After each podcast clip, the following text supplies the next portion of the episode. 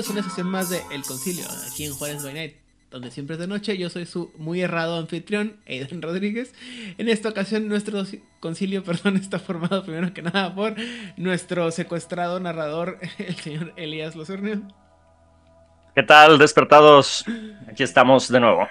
Nuestro experto en trasfondos mágicos y místicos, el señor Regel. Oh, hola, ¿qué tal? Buenas noches. Ustedes no lo ven, pero estoy entre los planetas.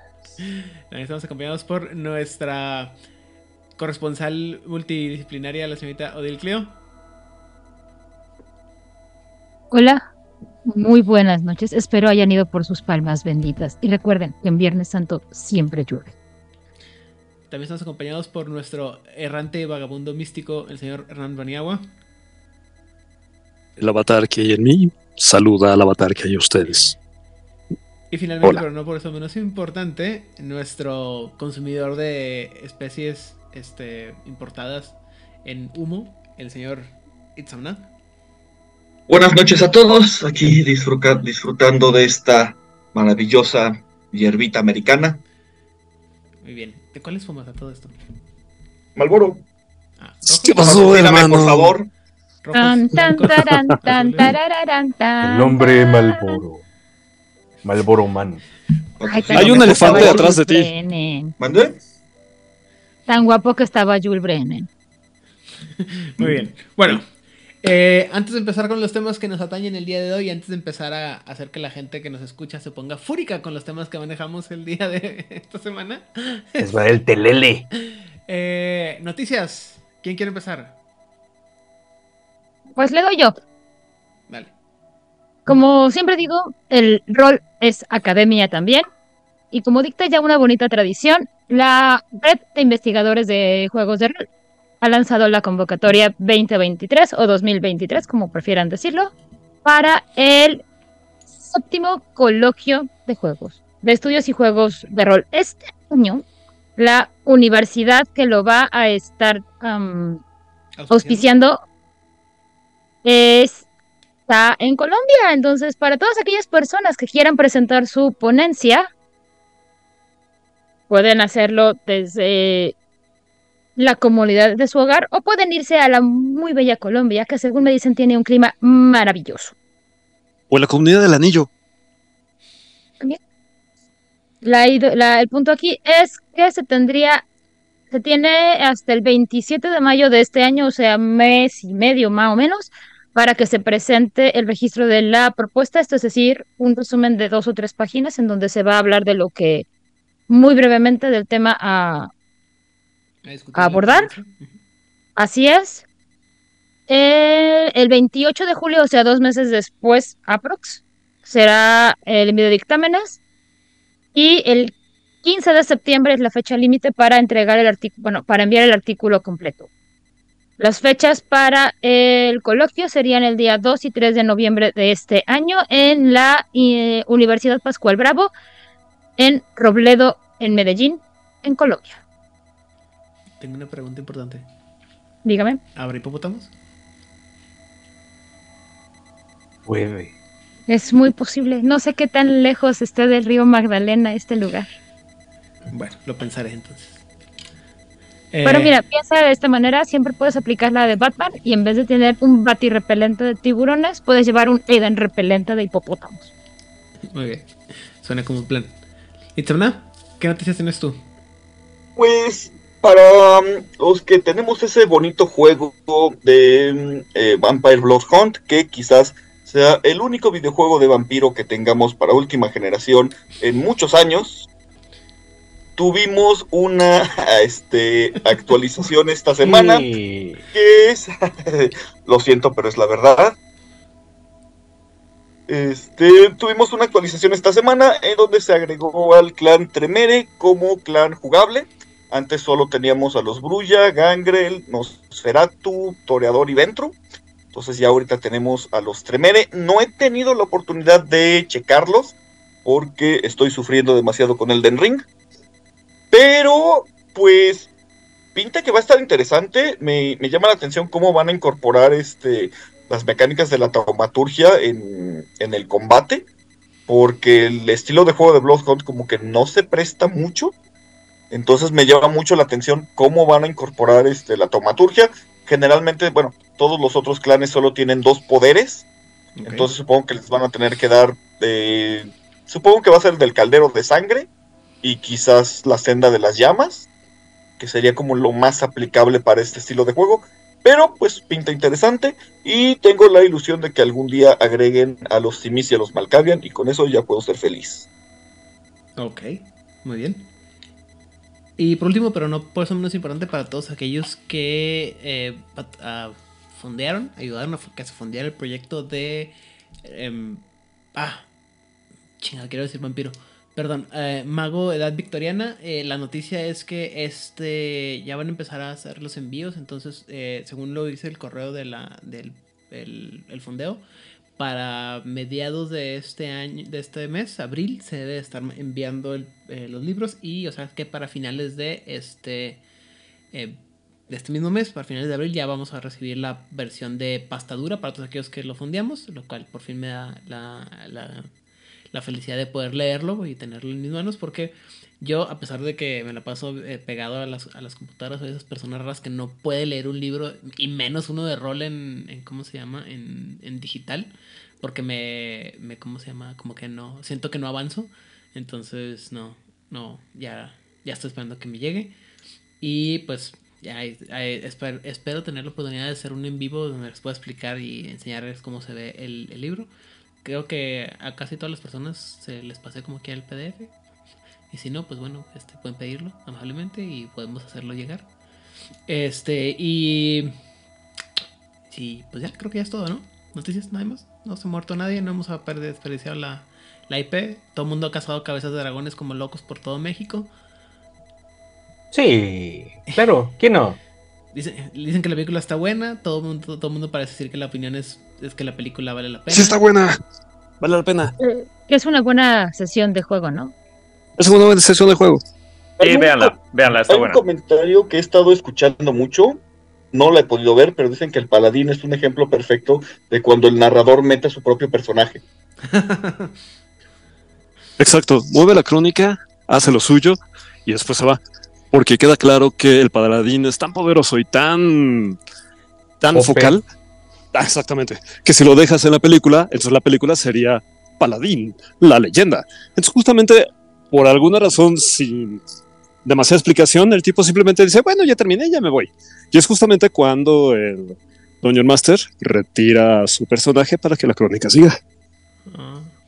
Anuncio, si no quieren saber spoilers sobre la película, en el momento en el que comencemos a hablar de la película, adelántenle unos cuantos segunditos. Hay un guiño que va a No, determinar basta, de qué no, generación no, no, eres. eh, yo no lo he visto, no me la cuenten. No, basta. Ay, no bueno. caminen ese camino del mal. Yo solo quiero saber algo y es de lo que aparece en el tráiler. Eh, Ajá. ¿Les gustó cómo representan al Mimic, a la bestia desplazadora, al Olver y me falta uno de los El monstruos? Overbear está ¿El padre. El cubo gelatinoso. El cubo el está cubo chido. gelatinoso. Y esto, todo esto aparece en el tráiler. Esto no es un spoiler. Todo está ahí.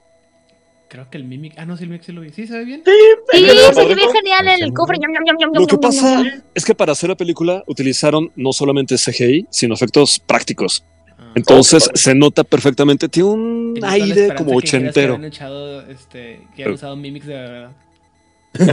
No, Ah, demasiado. O sea, ¿no son reales? ¿Nunca- no- Fuera. ¿Ningún Mimic fue dañado en la filmación de esta película? Ningún mimic fue dañado en esa película. Elías, necesitas meterte más porque si no nos dejas. Sí, sí, sí, no, fuera, fuera No de que el- fuera de que, de que los druidas no pueden convertirse en Olvers, todo está genial.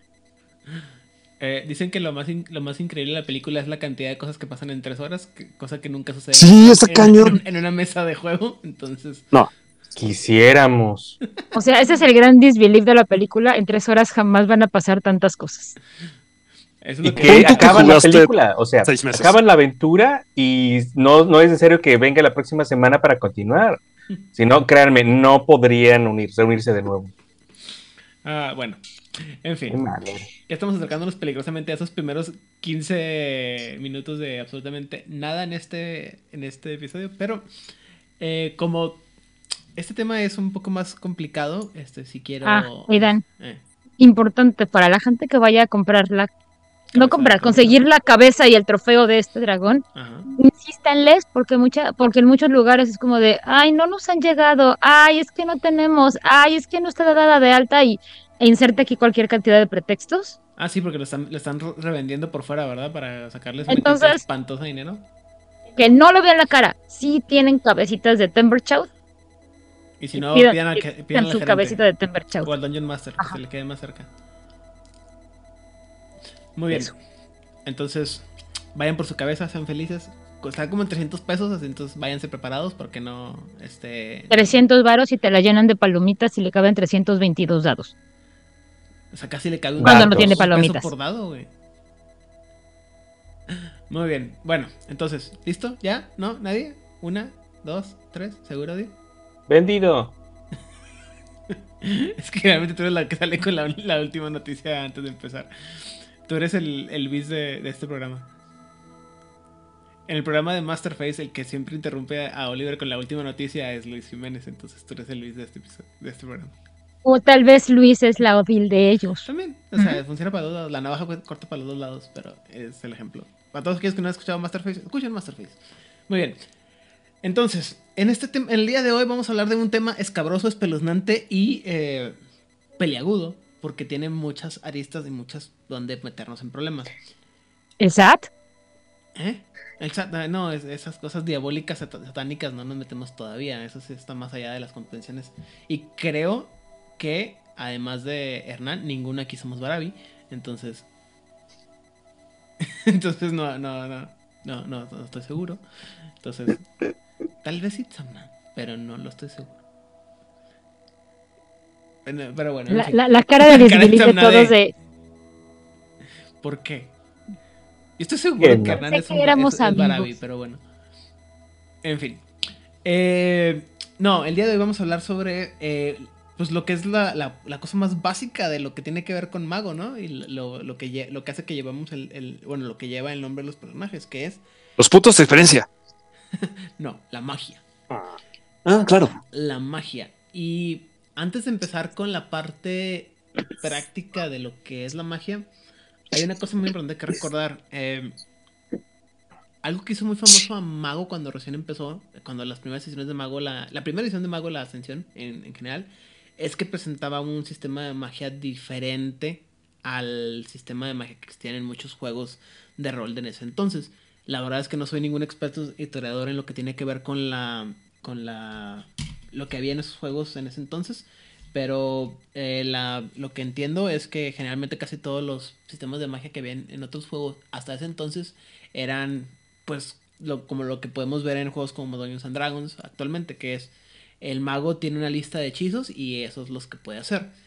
Y mago presentaba una dinámica diferente, que era la capacidad de hacer pues lo que tú quisieras básicamente, ¿no? Eh, y como dato cultural, para para todos aquellos que piensan que ese es el invento genial de, de Mago la Ascensión y de la, mente de los hermanos Wick y de nuestro señor y salvador, el señor Mark Reinhagen, pues lamento romperles el corazoncito. Si no saben quiénes son los hermanos Wick ni Mark Reinhagen, bueno, pues eso es aparte. Pero este, el sistema de magia, si mal no recuerdo, y Samna tiene cara que me va a corregir en caso de que sea lo contrario, esté equivocado. Este se lo piratearon de ot- otro juego que se llamaba Ars Magica, que fue donde lo adaptaron para el sistema de mago y por mucho tiempo, creo que hasta Revised Edition, eh, las así las, las huellas de, de Ars Magica están metido en, en mago, eh, tan así De hecho, lo reconocían. Ah, sí, sí lo reconozco. Sí, así es. Lo cono- Es más, su genética está metida hasta en la definición de las esferas. Sí, de, de hecho, uno de los autores de, de Ars Mágica participa en, en- en la creación de Mago. Sí, Es más, Ar- ¿es bien? Art Mágica está hasta en Vampiro. Sí, porque Los pues, Tremere, ahí de ahí vi- desde ahí vienen. los Tremer Es y la Ars Orden de. Hermes son de, son De herencia. De hecho, de ahí vienen, los encuentras. O sea, tú ves el manual de Ars Magica y ahí están los números.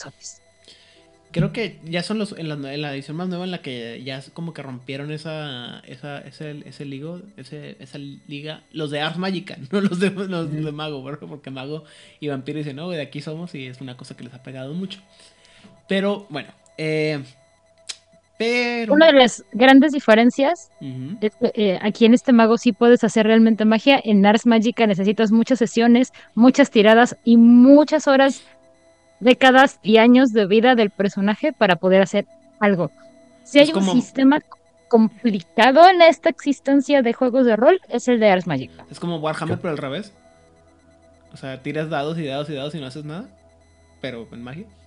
Am, es que se toman muy en serio que la magia son rituales y son rituales complicados y necesitas tener las bases muy bien hechas. Entonces, para todo tienes que ir haciendo buenas tiradas para construir todo lo que estás haciendo. Y son muchas tiradas. Y en juegos muy largos. O sea, tú puedes jugar cuatro horas. Este. Pero la historia pasaron 300 años. Ok. Ay. Eh, este, de hecho, eh, eh, estoy aquí revisando y es eh, Jonathan Tweet y Mark Ray Hagen, Hagen fueron los creadores de, de, de Ars Mágica y después ya. Mark se fue ahí a... A vampirear. Oye, Ujú. como dato cu- curioso, en la edición de 20 aniversario de Mago, hace un recuento histórico de, de las diferentes ediciones de Mago, pasando por la Oscura, edición revisada, la Cruzada y demás.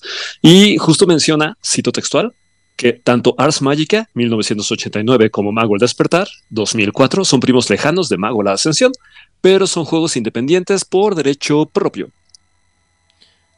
Mm, hace. ¿Con quién estaba platicando la vez sobre eso? Bueno, en, en, YouTube hemos platicado la diferencia sobre el mago verde y el mago morado. O el mago azul y el mago morado. Y la verdad es que hay muchas cosas que sí se parecen mucho de, de despertar a la ascensión, pero sí, sí son como primitos lejanos. Es como la historia eso de los, de los, esas ideas de los gemelos que son adoptados por separado y t- viven vidas exactamente iguales. Pero así les pasa al, mago verde y al mago azul. Eh, digo, el mago morado y el mago azul. Perdón, eh, antes de divagar. Pero vamos a meternos en peleas y sombrerazos de una vez, gente. La pregunta Eh, importante de ya, todo sí, es. de plano. Sí, de plano. Vamos a darnos a lo, a lo bueno. A lo que le gusta a la gente. Porque hemos recibido muy buenos comentarios de que les gusta cómo nos, cómo nos empezamos a hablar de, de cosas y cómo empezamos a debrayar. Y A la gente le gusta ver sangre. Entonces la pregunta. Primero que nada, ¿quién va a ser el primer valiente que va a responder la pregunta? ¿Cuál pregunta? ¿Puedo ofrecerme sacrificio? Ah, me encanta la actitud. Como tributo. No, Nah, yo- yo- no soy único y detergente. Muy bien. A ver, ¿cuál es la pregunta? ¿Qué es la magia? La magia. Fíjense muy bien. Caminaba yo. Depende a quién le estés preguntando. Porque Ars Magica y Mago tienen la misma definición que creó Aleister Crowley, como magia y alta magia. Suena duro en el fondo. Sí, uh, desafortunadamente eh, Aleister Crowley era el verdadero señor del inframundo, eh, el otro es un recién llegado. No, a lo que yo me refiero es que la magia como la concibe el juego es una magia ritual, es una alta magia que se define como una metodología para hacer un cambio en la realidad. El resto de las magias son escenarios, espejos y humo. Eso lo decía el señor, no le caía bien David Copperfield, no le caía bien Chris Angel, puedo entenderlo. Pero básicamente es, la, es, es hacer un cambio en la realidad, eh, porque la consideramos dinámica, a partir de la fuerza de voluntad. Alright. Me gusta esa definición. ¿Alguien tiene un contrapunto? ¿Definición alterna? A la una, a las dos. Sonri está sonriendo muy mala, con una, con mucha malicia, Elías. Sáltate. Acá Bueno, siento tu maldad. No, está bien, digo, o sea, sí. Eh, la, la- la- la magia, la magia en el juego de mago, la magia verdadera o la magia con K, porque así la escriben, este, eh, Porque es escriben Magic. Magic, ajá, eh, es la modificación de la realidad, la, la verdadera modificación de la realidad eh, a través del uso de las esferas, que son, eh, no, todavía no hemos hablado de eso, pero es el entendimiento del mago de cómo funciona la realidad y las leyes de la, de la verdadera realidad. Y eh, utiliza su fuerza, que es el arete, que es la fuerza que tiene el mago para modificar esta, esta realidad. Y lo podría hacer el mago con su fuerza de voluntad propia, o sea, simplemente con desearlo podría alterar la realidad, pero ya hemos hablado en el episodio pasado de que requiere de un paradigma, una forma de entender cómo funciona todo eso. Entonces, la magia es la modificación de la realidad utilizando eh, eh, eh, su conocimiento, las esferas y su fuerza, el, el, arete. Muy bien. Y a menos que me equivoque, también esa, esa misma definición de, o esa distinción entre magia, magia de espectacular, como por así decirlo, todo lo que tiene que ver de escenario, de, prestidigitación y engaño, y magia, magia, la alteración de la realidad a, a, base de la imposición de la voluntad del mago, eh, diferenciado entre Magic M-A-G-I-C y Magic M-A-G-I-C-K, es una, es una distinción que hizo el mismo Aleister Crowley. Podríamos traducirlo, si me disculpan, como magia y alta magia. Esa sería traducción en español. Que está, está bien padre y a la vez que está bien pinche porque a mí me gusta mucho poder usar Magic con K y sentirme bien acá bien misterioso. Y en, y en español no puedes hacer eso, ¿no? Porque no puedes ponerle como que otra vocal o otra letra a la magia. Oye, pero lo que hicieron al traducirlo al español fue escribir magia con M minúscula y magia con M mayúscula y tienen una definición para cada cual. Bueno, ahora cómo lo dices eso. Sí, o sea, cómo lo pones, cómo haces el énfasis. Porque puedes decir magia o puedes decir magia. Magia. Magia y, magia. Ah, sí, igual como con las uh, disciplinas. Una cosa es la historia, te estoy contando una historia. Y otra cosa es la historia, ajá, como disciplina que es la historia. o esto no tiene ninguna ciencia o la ciencia. Es el mismo concepto. Entonces, el contexto. o sea, el contexto te va a dar si es con mayúscula o con minúscula, porque además Magic en teoría también se pronuncia igual, entonces tienes que hacer como mucho énfasis en Magic. No es lo mismo Magic que The Magic. Eh, pero sí me ha tocado gente que en, ¿cómo se llama? En, en inglés, que sí lo pronuncia, sí, sí pronuncia, no dice Magic, sino Magic, y le hace un poquito más de énfasis en la K para que suene, pero eso ya es así como de. Entonces digamos magia. magia. Sí, no, es que no se puede, pero está está divertido. Este es divertido porque no, no es sencillo y como dice eh, Hernán, o sea, pues es que como magia y magia, ¿no? O sea, cómo le haces la diferenciación. Pero es interesante. Pero ya que te pusiste de pechito, Hernán, cuéntanos, ¿cómo defines tú la magia? Que de entrada, si tú vas con un personaje tipo Mortal Kombat, él te va a decir, magia, magia, magia, yo no hago magia. O si vas con alguien que cree en la ciencia o la tecnología, te va a decir, magia, no me interesa cómo lo escribas, ni tus pronombres, ni nada de nada, porque yo no hago magia.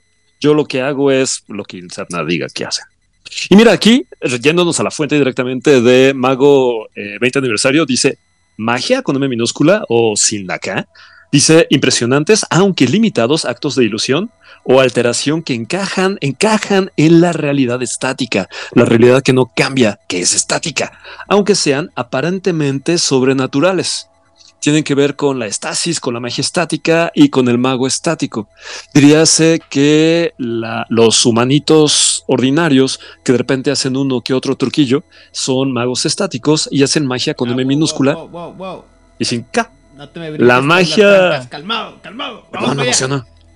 la magia con M mayúscula dice arte y, ciencia de reformar la realidad mediante la fuerza de voluntad despertada o iluminada, como tú quieres. Y el conocimiento también es llamada magia verdadera. Una era magia estática y esta es magia verdadera, que también lo puedes decir dinámica.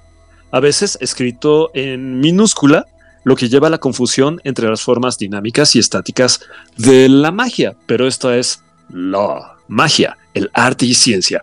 Básicamente la magia de los despertados es la capacidad de modificar la realidad a partir de tu deseo.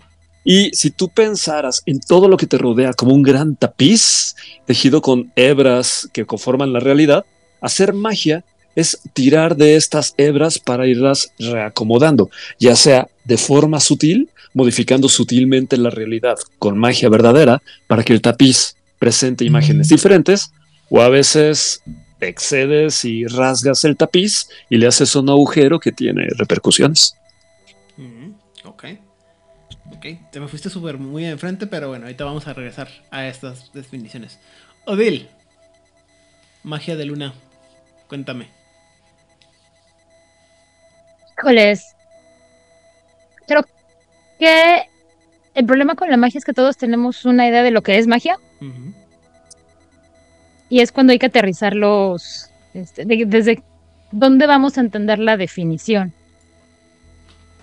O sea, algo mágico es algo que no está dentro de la cotidianidad y algunos podrían decir que es, este, también podría ser un milagro, pero son cosas diferentes porque su fuente es diferente a menos de que estemos en este mago, pero entraremos en eso más adelante. Esa es una discusión para calabozos y dragones. Em, pero, como ya han dicho mis compañeros Intepna y Hernán, eh, básicamente es la es lo que resulta de la imposición de la voluntad de el mago o tecnócrata, que no es magia, pero luego hablaremos de eso, para poder alterar, em, pues, a, a- a falta de un mejor ejemplo, el tejido de la realidad, que de hecho es la palabra que se usa constantemente, aunque el ejemplo que viene en el libro sobre las diferencias de magia no es un tejido, curiosamente. Ok. ¿Algo más? Mm, No, porque creo que yo ya, si empiezo a dar como diferen ah, diferencias, ya, entre, ya sería empezar a contar pelos, a cortar pelos, como dices, y es como de, nep, ya, it's way too much. Muy bien. Itzamna.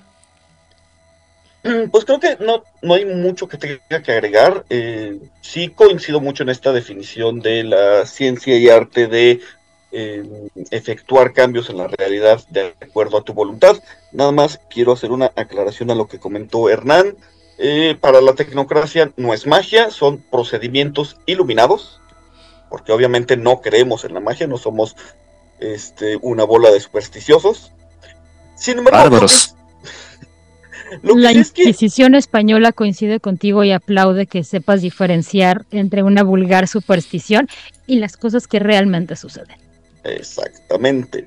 Solamente que aquí hay una, una, mm, un corolario de esta definición que me parece incluso que el, manual lo menciona, al menos el de 20 aniversario. Si nosotros aceptamos que la magia es alterar la realidad de acuerdo a tu voluntad, cualquier acción, cualquier acción es mágica, en realidad. Porque estás alterando la realidad con tus acciones de acuerdo a tu voluntad. Entonces, todo sería magia. Alan Moore le gusta diferencia- esto. Ajá, por eso me cae bastante bien. Y la diferencia que lo, lo que están haciendo los magos y la tecnocracia es que pueden alterar la realidad de una forma mucho más profunda e instantánea que lo que podría ser un durmiente. Pero podríamos decir que en realidad la magia no tiene nada de misterioso ni de místico. En realidad son procedimientos más sofisticados para, me encantó como lo dijo Aidan el episodio anterior, para hacer tu berrinche y que la realidad haga lo que tú quieres. No, no, no. No, no, no le des la razón a Aidan porque uno siempre la tiene. Y después se va, si le dices que tiene razón o que te gusta lo que está haciendo, después va- se va a, jal- a agarrar de ahí y no, no la va a Sí, soltar. luego se agarra de ahí Luego como Iván man no y sé- manito. Uno le da de la trompa y se agarra el colmillo. Y luego Si que- no se va a agarrar de ahí como es- niño es- de 5 años, haciendo berrinche. Le da, le da el, el- ¿cómo se llama? El complejo napoleónico y se, se empieza a sentir así, muy grandote. Entonces, No, a ver, Aidan, ese no es el problema. El problema es que las personas que no somos tan altas, como dicen los malos chistes en internet, es que estamos más cerca del Infierno, infierno, claro. y por eso somos más malvados. O eso O dicen, no yo alcanzan no la yo felicidad. soy un pan de Dios. Bueno, eh, yo soy de la. A mí me gusta mucho como lo pone eh, Jason Luke, eh, mi, mi gurú en todos los temas místicos y mágicos. Para todos aquellos que no sepan quién es Jason Loop, Jason Loop es el pajarito que apareció en Midnight Gospel. Ese, ese güey es un cabrón del estudio de la magia y este tiene un podcast bien chingón y escúchenlo. eh, pero aparte, pues en, en Midnight Gospel es, es el pajarito. Ah, él siempre dice que la magia es la tecnología para cambiar tu realidad, ¿no? Entonces es, él siempre habla de que la, toda la magia, todo lo que él enseña, meditación, magia del caos, eh, todo es para cambiar tu realidad y para, como dice él, transformar el caos en brillante orden, ¿no? Entonces, la magia es la tecnología, para mí es la tecnología artística de cambiar la realidad propia. ¿Por qué? Porque todos aquellos que practican algún tipo de magia sabrán, sobre todo los que somos más de las, de las artes esotéricas que de las artes eh, y las ciencias iluminadas, es arte porque es muy difícil, por más que te sepas la receta de cómo hacer una cosa o cómo generar un, resultado, no siempre te sale igual y no siempre lo puedes hacer exactamente igual. Ah, por ejemplo, no sé, la- las ciudades del tarot no siempre son iguales. Las, eh, las leer, leer los oráculos no siempre es igual. Por ejemplo, eh, Odil, leer el té no siempre es lo mismo. Es, es muy. eh, es un arte porque no lo puedes hacer siempre igual para tener los mismos resultados. No importa la, lo que sea. Eh, A diferencia de la ciencia, de la magia, que, de la ciencia iluminada que maneja la tecnocracia, porque generalmente estamos hablando de todo desde el punto de vista de los magos, ¿no? Pero la, la tecnocracia sí te hace eso, ¿no? Eh, como procedimientos estandarizados que funcionan igual para todos. Incluso cuando algunos no sabemos ni siquiera cómo funciona, funcionan, simplemente los aceptamos como tal porque estamos tan acostumbrados a saber que existen, pero nadie me explica cómo chingados una aguja sobre un pedazo de vinilo hace música.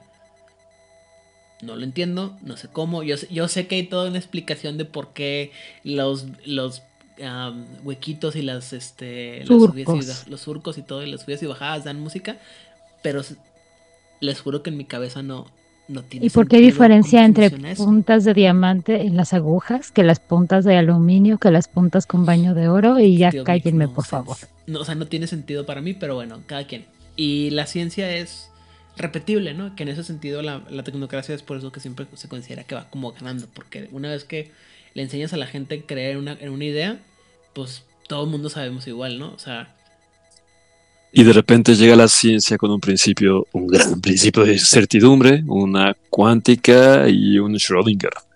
No siempre es repetible la ciencia. dime, Itzamna. Tiene cara de que algo, algo ofensivo dijiste, Hernán. Control está molesto. Bastante.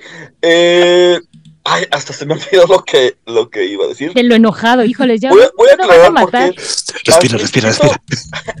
Admito que uno de mis eh, pet peeves son las, este, el cómo se distorsionan ciertos, em, ciertas ideas científicas. Eh, el gato de Schrödinger, mandé. Para los que no sabemos de modismos, ¿qué es un pet peeve?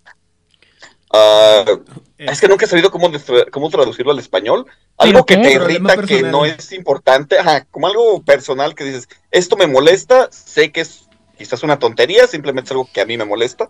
es un Una ofensivo. comezón que tienes que rascarte. Ajá. Ajá. Como esa gente que mastica el chicle, no, no lo mastica, lo truena. Truene. Ajá, Ah. Sí, o sea, me molesta a mí y, me, y solamente a mí y yo sé que es una estupidez, pero me molesta a mí. Y, y, me, y aparte lo disfruto que me moleste. Eh, el gato de Schrödinger no quiere decir que todo depende de tu interpretación. Era un argumento que en matemáticas y en lógica se llama una reducción al absurdo. Tomas una premisa, la llevas a sus consecuencias lógicas y encuentras que hay una contradicción. Por lo tanto, esa premisa es falsa. Lo que Schrödinger estaba diciendo es, ay, es que no me acuerdo si es la interpretación de Copenhagen o la interpretación eh, estándar, pero básicamente que una de las interpretaciones de la mecánica cuántica es falsa porque nos lleva a la idea de que un gato puede estar vivo y muerto al mismo tiempo. El principio de Heisenberg, eh, el principio de incertidumbre de Heisenberg, sí funciona única y exclusivamente para partículas subatómicas, porque esto tiene que ver con que el concepto de medición en física, perdón, de eh, lo que en física, sobre todo en partículas subatómicas, quiere decir observar, no es lo mismo que lo que nosotros entendemos por observar. Eh, a esos niveles de la física, observar quiere decir utilizar ah, instrumentos de medición muy especializados, en donde lo que se hace es enviarle eh, unos cuantos fotones a una partícula, y eso va a hacer que eh, si tú conoces el momento, es decir, conoces la velocidad de la partícula, al momento de que le mandas el fotón, ya no sabes cuál es su posición, o viceversa. Pausa. Ah, Era la boca perdón, llena de ahora que pude, que pude sacarlo de. Escuchen a Itzamna en su podcast sobre ciencia y filosofía. Es- Este, eh, pero con respecto a lo que decías de eh, la magia, es, es bien interesante.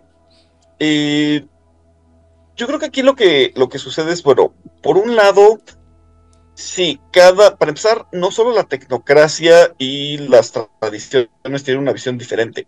Dentro de las mismas tradiciones, yo siempre he pensado que los akashicos no te hablan de magia, te hablan de chi. Es Chi. un concepto Chi. diferente, ¿no? Chi, El coro celestial tampoco creo yo que hablaría mucho de magia. No. Ellos sí te, podrían hablar de milagros y tiene ahí sus, sus matices. Hay una autora, no me acuerdo quién es, que dice que la magia es una tecnología del yo, que realmente lo que estás haciendo es transformarte a ti mismo al, al momento de transformar tu entendimiento de los símbolos del universo. Y así es que alteras la realidad. O sea, no estás alterando directamente la realidad. Lo que estás haciendo es alterarte tú mismo. Nada cambió, solo cambiaste tú. Todo cambió. Exacto. Ok. Bueno. Como pueden ver, dime, Rigel. Eh, perdón, es que ese concepto es este, inclusive más viejo. Eh, hay fuentes medievales en donde se habla que la alquimia no es para cambiar la materia, es para cambiar al alquimista. Y la fuente de la riqueza, que es el, el oro alquímico, es el alma. Galleta. Pero bueno, eso ya es meterse literalmente entre hijos. Pero vamos, ni siquiera son, eh, son- ni siquiera son ideas modernas. Son modernizadas en la forma en que las estamos dando. Bueno, la magia, la ejecución, la ciencia, el arte, como le quieran llamar a la práctica de la magia, eh, tiene varios componentes, ¿no? Uno es la creencia, como ya hemos platicado anteriormente, y otro es la práctica, que es, pues, cómo lo haces, y finalmente los resultados. Generalmente cuando hablamos en, mago de, de lo que es la magia, o los poderes, o lo que haces, te refieres a los resultados, ¿no? Es que la magia es, es esto que lograste hacer, el efecto, el resultado. Y la discusión de lo que es la magia en, en Mago, sobre todo cuando tienes que explicársela a los jugadores nuevos, en mi experiencia, y puedo estar muy equivocado, se define siempre en dos axiomas que son difíciles de explicar. Uno, bueno, uno es muy uno es es el como que el que el que por el que todo el mundo se da gritos y sombrerazos y por el que el que todo el mundo eh, entra en discusiones a la hora de la mesa y el otro que solamente los que estamos más clavados en el juego es la, la, la diferenciación que, que, es- conocemos, ¿no? Que sabemos. La primera, y la más, la más este, interesante y la más, la más carnosa, es la parte de la diferencia entre la magia coincidental y la magia vulgar. Porque aquí es donde todo el mundo nos, nos, nos, eh, empezamos a, ¿Cómo se llama? A hacer elástica la realidad y lo que consideramos que es posible y no es posible, y lo que se puede y lo que no se puede. Y cuando empezamos a sacar todos los ejemplos de por qué se puede hacer un giro de 960 grados con tu patineta como si fueras Tony Hawk, porque Tony Hawk ya lo hizo una vez y tú también lo puedes hacer. Y lo que es vulgar y que no, no manches, eso, es- eso no se puede y empiezas con la, la creencia y todo, ¿no? Y por otro lado está el axioma, el axioma o la plática, la diferenciación entre lo que es la magia dinámica y lo que es la magia estática. Se parecen mucho, algunos incluso me dirán, me, están viendo con cara de que es lo mismo, güey. Y la verdad es que no es así. Son bastante diferentes. Pero vamos a empezar primero por lo primero. Vamos a, a diseñar lo que es me gustaría empezar primero por diferenciar la magia estática de la magia dinámica, que creo que es mucho más sencillo y luego ya nos podemos agarrar a gritos y sombrerazos con lo que es la magia este vulgar y coincidental. ¿Les parece? Mucho vulgar. Sí. Bien, muy bien. ¿Estamos listos? Sí, capitán, estamos Sí. listos. Pues no, pero ya estoy aquí, entonces. A ver, Odil, diferencia entre magia dinámica y magia estática. La magia estática suele ser algo que está sucediendo continuamente y no necesariamente tienes que estarla invocando o creando en cada momento porque ya se hizo algún ritual en algún momento y está ahí siempre existiendo. Ok. La magia dinámica es la que activamente estás invocando o haciendo o ejerciendo o la palabra que gustes utilizar para el, el acto de hacerla. Y es justamente eso, es dinámica, va cambiando y depende del momento en que la hagas y de quién la haga y cuándo la haga y cómo la haga y, y pues así. En resumen es eso. Un ejemplo este, muy, muy sencillo. Magia estática puedes imbuirla en un objeto de poder que va a estar ahí siempre siendo algo chiquito o grande dependiendo de cuánto le hayas invertido al, este, al hechizo o a la magia. Un ejemplo, los escapularios que siempre te pone la, la abuelita para que San Juditas te cuide de todo mal y te proteja. Entonces, ese escapulario tiene magia estática porque es un acto que siempre está ahí. Un detente. Tú no lo estás invocando. ¿Cómo? Un detente. Siempre está ahí. No lo puedes alterar, no puede ser cambiado, siempre está ahí. Y el efecto Una- es el mismo, Exactamente. No va a cambiar, es permanente y además está potenciado por el amor de la abuelita. Que sabemos todos que las abuelitas buenas tienen magia verdadera magia para protección. universo, según Harry Potter. No, no me refiero al amor, me refiero a la magia de las abuelitas, porque hasta el ateo más recalcitrante, si la abuelita te dice bendiciones, mijo, el ateo dice gracias, abuelita. Bajas la cabeza y dices sí. Eh, como sea. Muy bien. y magia dinámica sería activamente hacer algo. Por ejemplo, justamente en Harry Potter vamos a tomar el ejemplo de, de- de esta bonita eh, marca. Una magia dinámica es cuando tienen su varita e invocan un hechizo. Sí, es eh, tiene ciertas características porque son, como hemos dicho, routes y ya están prefabricados. Y alguien dijo, si tú dices estas palabras, este es el efecto. Pero no es un efecto que esté constantemente haciendo. Tú tienes que invocar esa concentración y el uso de esas palabras para que se realice. Y si no dices bien la palabra o no tienes la suficiente concentración para hacerla, pues no va a salir chido. No Un ejemplo de esto sería... Leviosa. ¿No? Ajá, el leviosa o el leviosa. O cuando está este, utilizando los polvos flu que dicen mal el nombre y aparece en otro lado. O cuando están haciendo el patronus, que si no te concentras y no puedes encontrar ese momento o esa o ese objeto de felicidad, no tienes lo suficiente. O sea, sí, tú dijiste bien la palabra, pero no tienes como el combustible para lograrlo. Pues está padre, pero no se va a lograr. Ok. Ah. Hernán. Ok. La magia. Pues mira, en el principio de No, los concéntrate. tiempos, Oh, está bien. Lo que pasa es que esto es un ganar-ganar. La realidad tiene cierto nivel de tolerancia. Porque en el principio No. de los tiempos. Ah, que la canción. La los seres humanos hacían magia de habitual, pero el consenso empezó a irse como choquecito y la realidad perdió la magia y solamente unos cuantos o unas cuantas mantuvieron este potencial. Pero como un recordatorio de ese tiempo en el que había más magia en el mundo, la, la realidad dijo, ah, órale va. Eh, porque tienes mucho pelo y mides tres metros de estatura y tienes fauces y garras, puedes brincar al mundo de los espíritus en las superficies reflejantes. Órale va.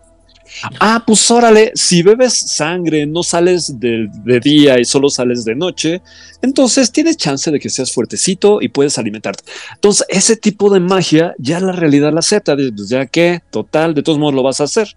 Entonces, hay un tipo de magia que, se permite y esa es pues más estática. Es, como decía Odil, es la palabra, la intención, el imago en tu cabeza, dibujando cómo quieres que se vea tu magia y demás. Eso explica por qué hay un montón de criaturas sobrenaturales que hacen magia, pero su magia es de corta y pega, es pegar y pegar y pegar y pegar el mismo hechizo. No es dinámico porque el hechizo que genera tres bolas de fuego ascendentes siempre serán tres y siempre serán ascendentes. Entonces, las, la gente despertada lo que puede hacer es imitar estos patrones y entonces ya hay algunas recetas de magia en las que una bola de fuego, pues ya lanzas tu bola de fuego. La realidad dice, ay, pues llevan haciéndolo rato, pues órale, lánzalo otra vez. Pero si es una bola de ácido, la realidad dice, ah, chinga, ¿de cuándo cada bola? No, no, no, no, ¿sabes qué? Fail, tienes un strike. Entonces la magia estática es esa tolerancia que la realidad tiene a que hagas tus cosas. Por eso las hadas, por eso los, lo- los hombres lobo, eh, por eso los vampiros pueden hacer lo que hacen y por eso los magos pueden hacer lo que hacen porque en medio la realidad dice, "Mm, órale, va. Y esas, en imaginación, son pequeñas arañitas que componen el tapiz y que permiten que las hebras de ese tapiz no se alboroten, pues pasan de largo y dicen, "Mue, hay otra cosa que hacer más importante por allá. Pero Yo tengo la una pregunta magia- para ti, Hernán. Dígame, señorita, con la mano levantada. ¿Te acuerdas de... ah, La voz sos- ay, y Dios santo. No, no, no, no, no, ese es este. Es Dragon Quest de las aventuras de ¿Fly? Sí. ¿Te acuerdas que había hecho esta- existía el, eh, el exi- el- El hechizo. que existía el hechizo Marasoma, que era la bola de fuego? Sí. Y que cuando se enfrentan a esta criatura horrendamente poderosa que era mitad fuego y mitad hielo, el maldito hace Merasoma y saca una bolita de fuego por cada uno de los dedos. Oh, ajá. Eso, ¿qué sería? Porque es un hechizo que ya existe. Merasoma es una bola de fuego. Pero lo modificó. Así es. Una de dos. Una de dos. Y son 10 dedos. Si lo hace con los pies son 20. Puede ser que haya encontrado solo 10, una receta. Porque solo podía hacerlo del lado de fuego, del lado de hielo no podía. Ah, sí, cierto, entonces no. O encontró una nueva receta que también era muy antigua que te permitía hacer eso. Y una- una receta que ya la realidad conocía y decía, "Mm, ¿está bien? O dejó de ser magia estática y algo que pueden hacer eh, las personas despertadas es a partir de una receta que ya existe, modificarla. Pero aguas, porque ya estás rompiendo las reglas y la tolerancia de la realidad. Entonces, si antes era una bola de fuego grande y ahora son cinco chiquitas, entonces la realidad dice, eso ya no se vale y te la cobro como magia dinámica, porque ya le estás metiendo creatividad y ya te estás inventando tú tus propias reglas. Ahora vamos a sentarnos a discutir si te lo permito o no te lo permito. Y cuando la realidad no te permite, es cuando te suelta el ligazo. Entonces, hay unas reglas en cuanto a méritos y flaws, en cuanto a méritos y defectos, en los que si resulta que tu personaje, si tu despertado o tu despertada tienen sangre de lobo o, tienen o son ghouls, pon tú que en una familia de ghouls hay un nieto, un sobrino que es ghoul y que de repente manifiesta tener un uso excepcional de la sangre. Porque con poquito esfuerzo es más fuerte que un vampiro de verdad. Y es así de, wow, qué potencial, qué maravilla. Pero el mismo ghoul, el mismo personaje puede jurar que su magia proviene del uso que hace de la sangre, hasta que se da cuenta que la, la potencia en su fuerza le permite mover cosas a distancia y que a veces le sale muy mal y, y termina quemado como si le hubiese pagado el sol a la medianoche. Entonces todo el mundo se cuestiona de qué es lo que está pasando. Lo que estaría pasando es que si tú eres un despertado, pero tienes sangre de, de vampiro porque eres un ghoul y porque en tu familia tienen estos hábitos y todo el mundo entiende que eres un ghoul con pocas habilidades de vampiro, pero eres un despertado. Entonces con tu magia puedes imitar los poderes de un vampiro porque son poderes que ya existen y ya se validan para tu contexto. Porque se- la realidad es tolerante. Pero en el momento en el que siendo un kinfolk, un familiar de los hombres lobo o de los hombres gato, hagas cosas que ya no corresponden a tu tribu, entonces en ese momento la realidad dice, no, no manito, eso ya no se puede. Tú tienes el mérito de kinfolk, pero estás excediéndote. Ok. Alright. Itzana. Gracias.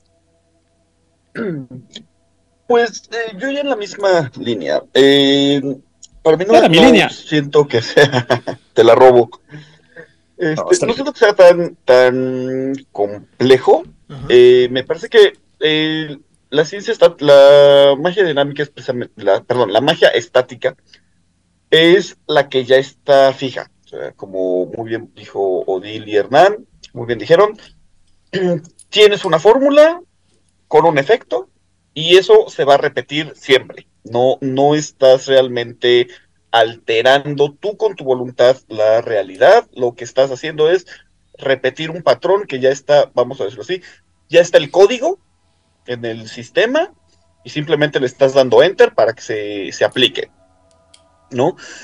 Eh, incluso el, el manual de 20 aniversario te dice que las disciplinas, los dones y no recuerdo si menciona los changelings, pero sí recuerdo que al menos las disciplinas y los vampiros, pero y los dones son ejemplos de, magia estática porque vienen definidos, incluso vienen los puntitos así, eh, poder 1, esto, poder 2, esto, y no le puedes adaptar más. Ajá, En, porque en el ya caso está de las, muy- perdón que te interrumpa, Itzamna, en el caso de las hadas va a depender de si estamos hablando de época moderna o de edad media, porque lo que pueden hacer las hadas de cada uno de las épocas es, pero Bastante diametral y sí, sí, la diferencia es brutal.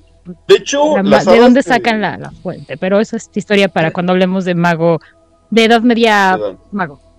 De hecho, este, las hadas de Hada Edad Oscura sí tenían magia dinámica.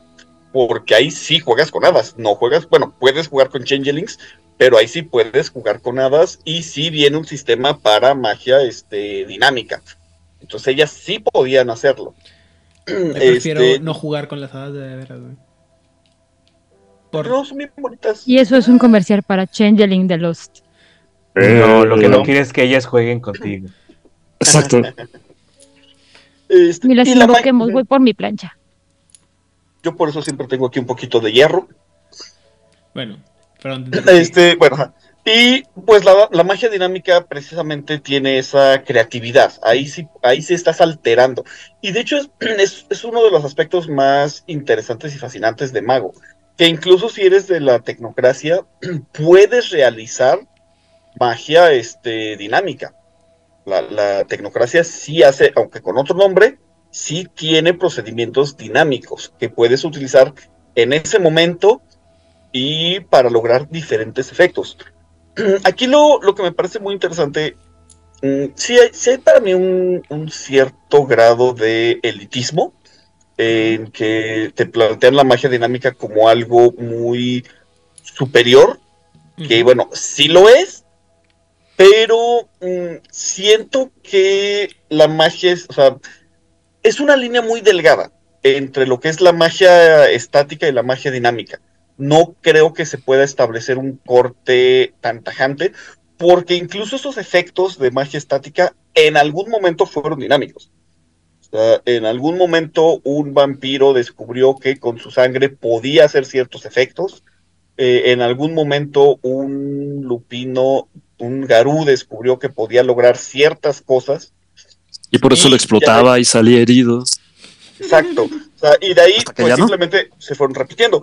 Y los magos también tienen estas fórmulas en donde dicen, pues alguien ya descubrió, ¿para qué nos vamos a estar quebrando el cerebro todo el tiempo haciendo nuevos efectos?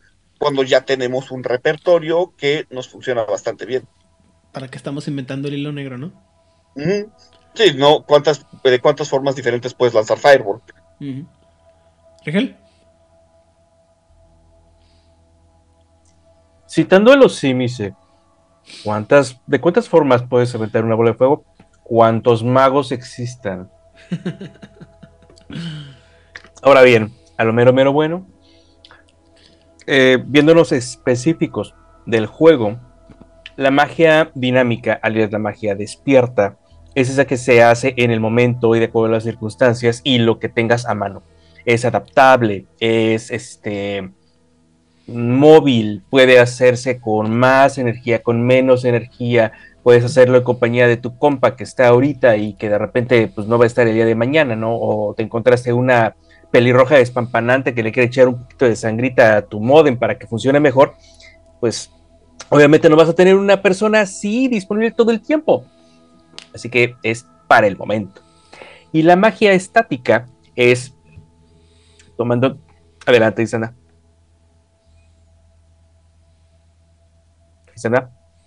No, lo digo cuando, cuando pasen todos. Ah, vale. Este, y la magia estática, bueno, no es un secreto, yo trabajo en sistemas.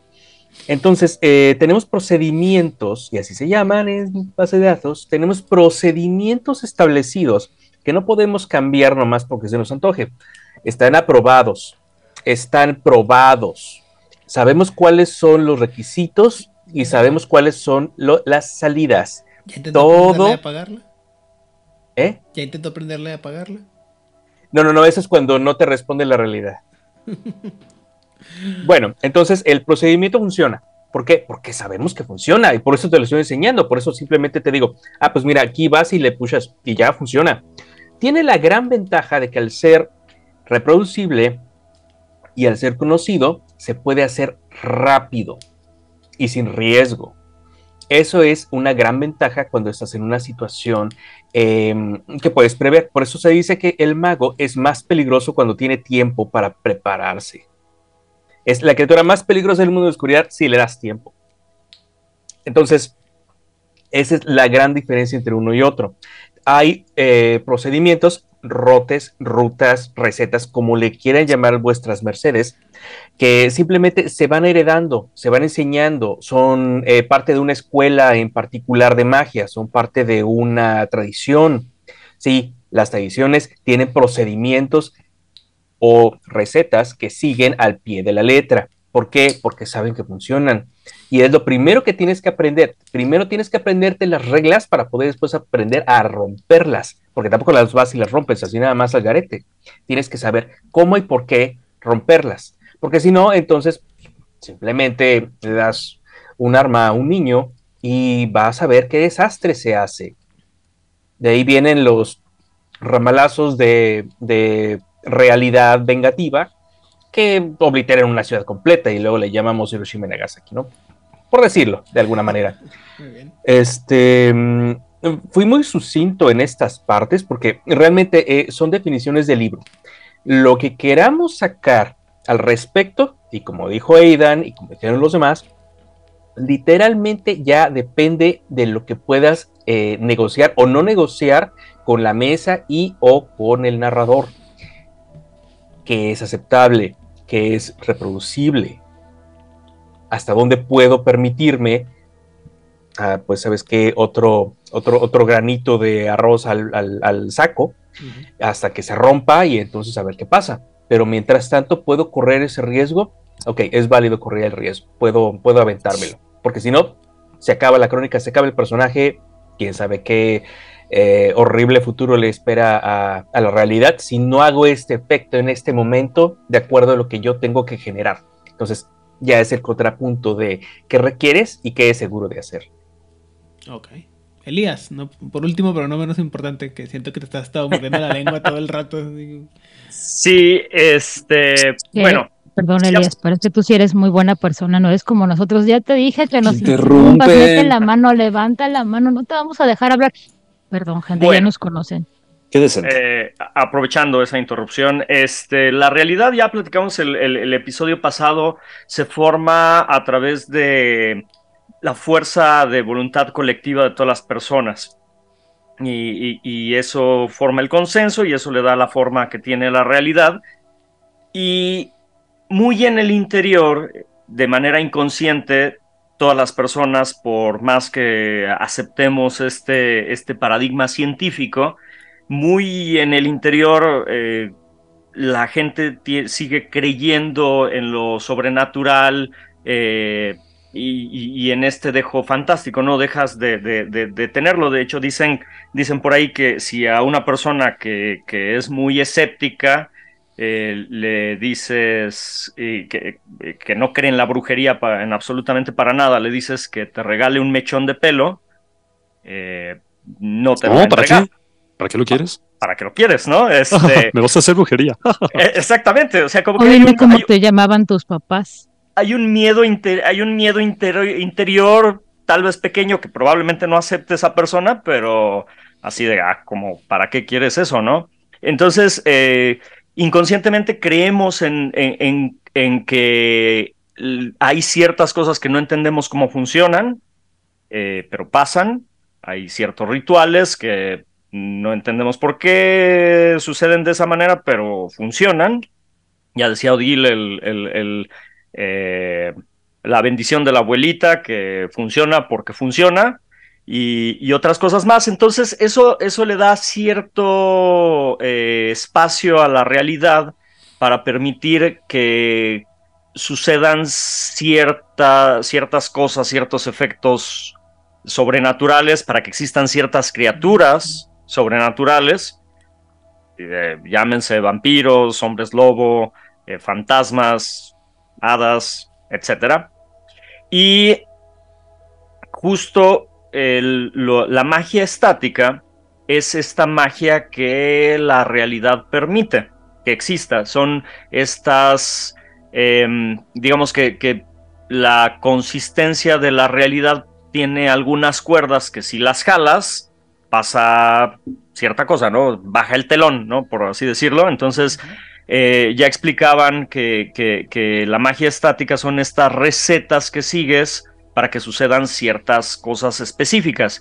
Y los magos que hacen magia estática, eh, llámense eh, hechiceros, llámense eh, vampiros con magia de sangre, eh, los Tremer, por ejemplo, los Imis, etcétera, algunos rituales de, de- de- de los Garús. De hecho, preguntaba, por ejemplo, por ejemplo, Montserrat preguntaba por qué puede eh, un Garú cambiar el clima y no ser afectado por la paradoja. Bueno, porque la realidad acepta eh, eh, de una manera eh, mm, limitada que puedan hacer ese ritual específico para que pase esto específicamente, pero no hay oportunidad a un cambio, no hay una oportunidad a, a- a- a que el clima cambie, no sé, de, de lluvioso. O sea, se espera, por Ah. ejemplo, que cuando aparece un hombre lobo de repente empiece a a hacer frío y el viento y, y cuánta cosa, ¿no? Pero no esperas que aparezca el lobo y de repente empiece a brillar el sol, ¿no? Exactamente, exactamente, ¿no? Y, y no se puede, ¿no? O sea, tiene que Cuando ser. yo viajaba a Ciudad de México y regresaba a Monterrey y llovía, les juro que era una coincidencia. Tiene que ser un efecto específico, eh, una receta. lo podríamos comparar como cuando eh, la cocina, cuando seguimos la receta al pie de la letra para obtener cierto resultado, o, bueno, la magia dinámica es diferente en el sentido que es una, una cocina creativa, por así decirlo, en donde experimentamos y tal vez un chef con, con mucha experiencia pueda crear nuevos sabores, eh, agregando otras ideas a esta receta que ya está establecida y esa es la diferencia entre los magos que hacen magia verdadera, magia dinámica, en donde ellos pueden hacer prácticamente lo que, lo que se les ocurra, lo que, lo que venga de su imaginación, a diferencia de seguir esta receta específica en donde va a dar un resultado muy específico que permite la, la realidad. Creo que esa sería como la, la, la diferencia principal entre magia dinámica y magia estática. Ok. Y aquí yo tengo una pregunta. Mm. ¿Qué pasa cuando tienes tu receta para hacer ¿m? tu pan francés, como mencionamos la, cla- la- la- la clase? Pues sí, la clase pasada, la sesión pasada, y la usas en Ciudad de México y la usas en Acapulco. Pues Claro, no, no, no sabe, no sabe, tal vez no sabe igual. Digo, ¿Por qué no vas a ver igual? Tal vez los ingredientes. Bueno, por ejemplo, cuando es la receta específica, sí vas a- va a ser lo mismo, porque vas a usar los mismos elementos. Pero. No, no, no, no. Estás olvidando dos cosas bien, bien importantes aquí. ¿En dónde lo estás haciendo? ¿Cuál es el clima de Acapulco? ¿Cuál es el clima de la Ciudad de México? ¿Cuál es la cantidad de humedad en el ambiente? Y lo más importante, Acapulco está a cero metros sobre el nivel del mar y la Ciudad de México a 2500. Y es que la magia ritual implica también el cuándo y el dónde. Exacto. Claro, claro, tiene, tiene, tiene la, la influencia de, de quiénes, lo- in- incluso más adelante vamos a empezar a hablar acerca de que la influencia que tienen los espectadores que están en el, en Yo el, diría- en el lugar. yo diría que esas, esas diferenciaciones que, está haciendo, que están haciendo Doyle son producto de su propio paradigma, porque en realidad debes saber igual. Yo sé que no, yo sé que no.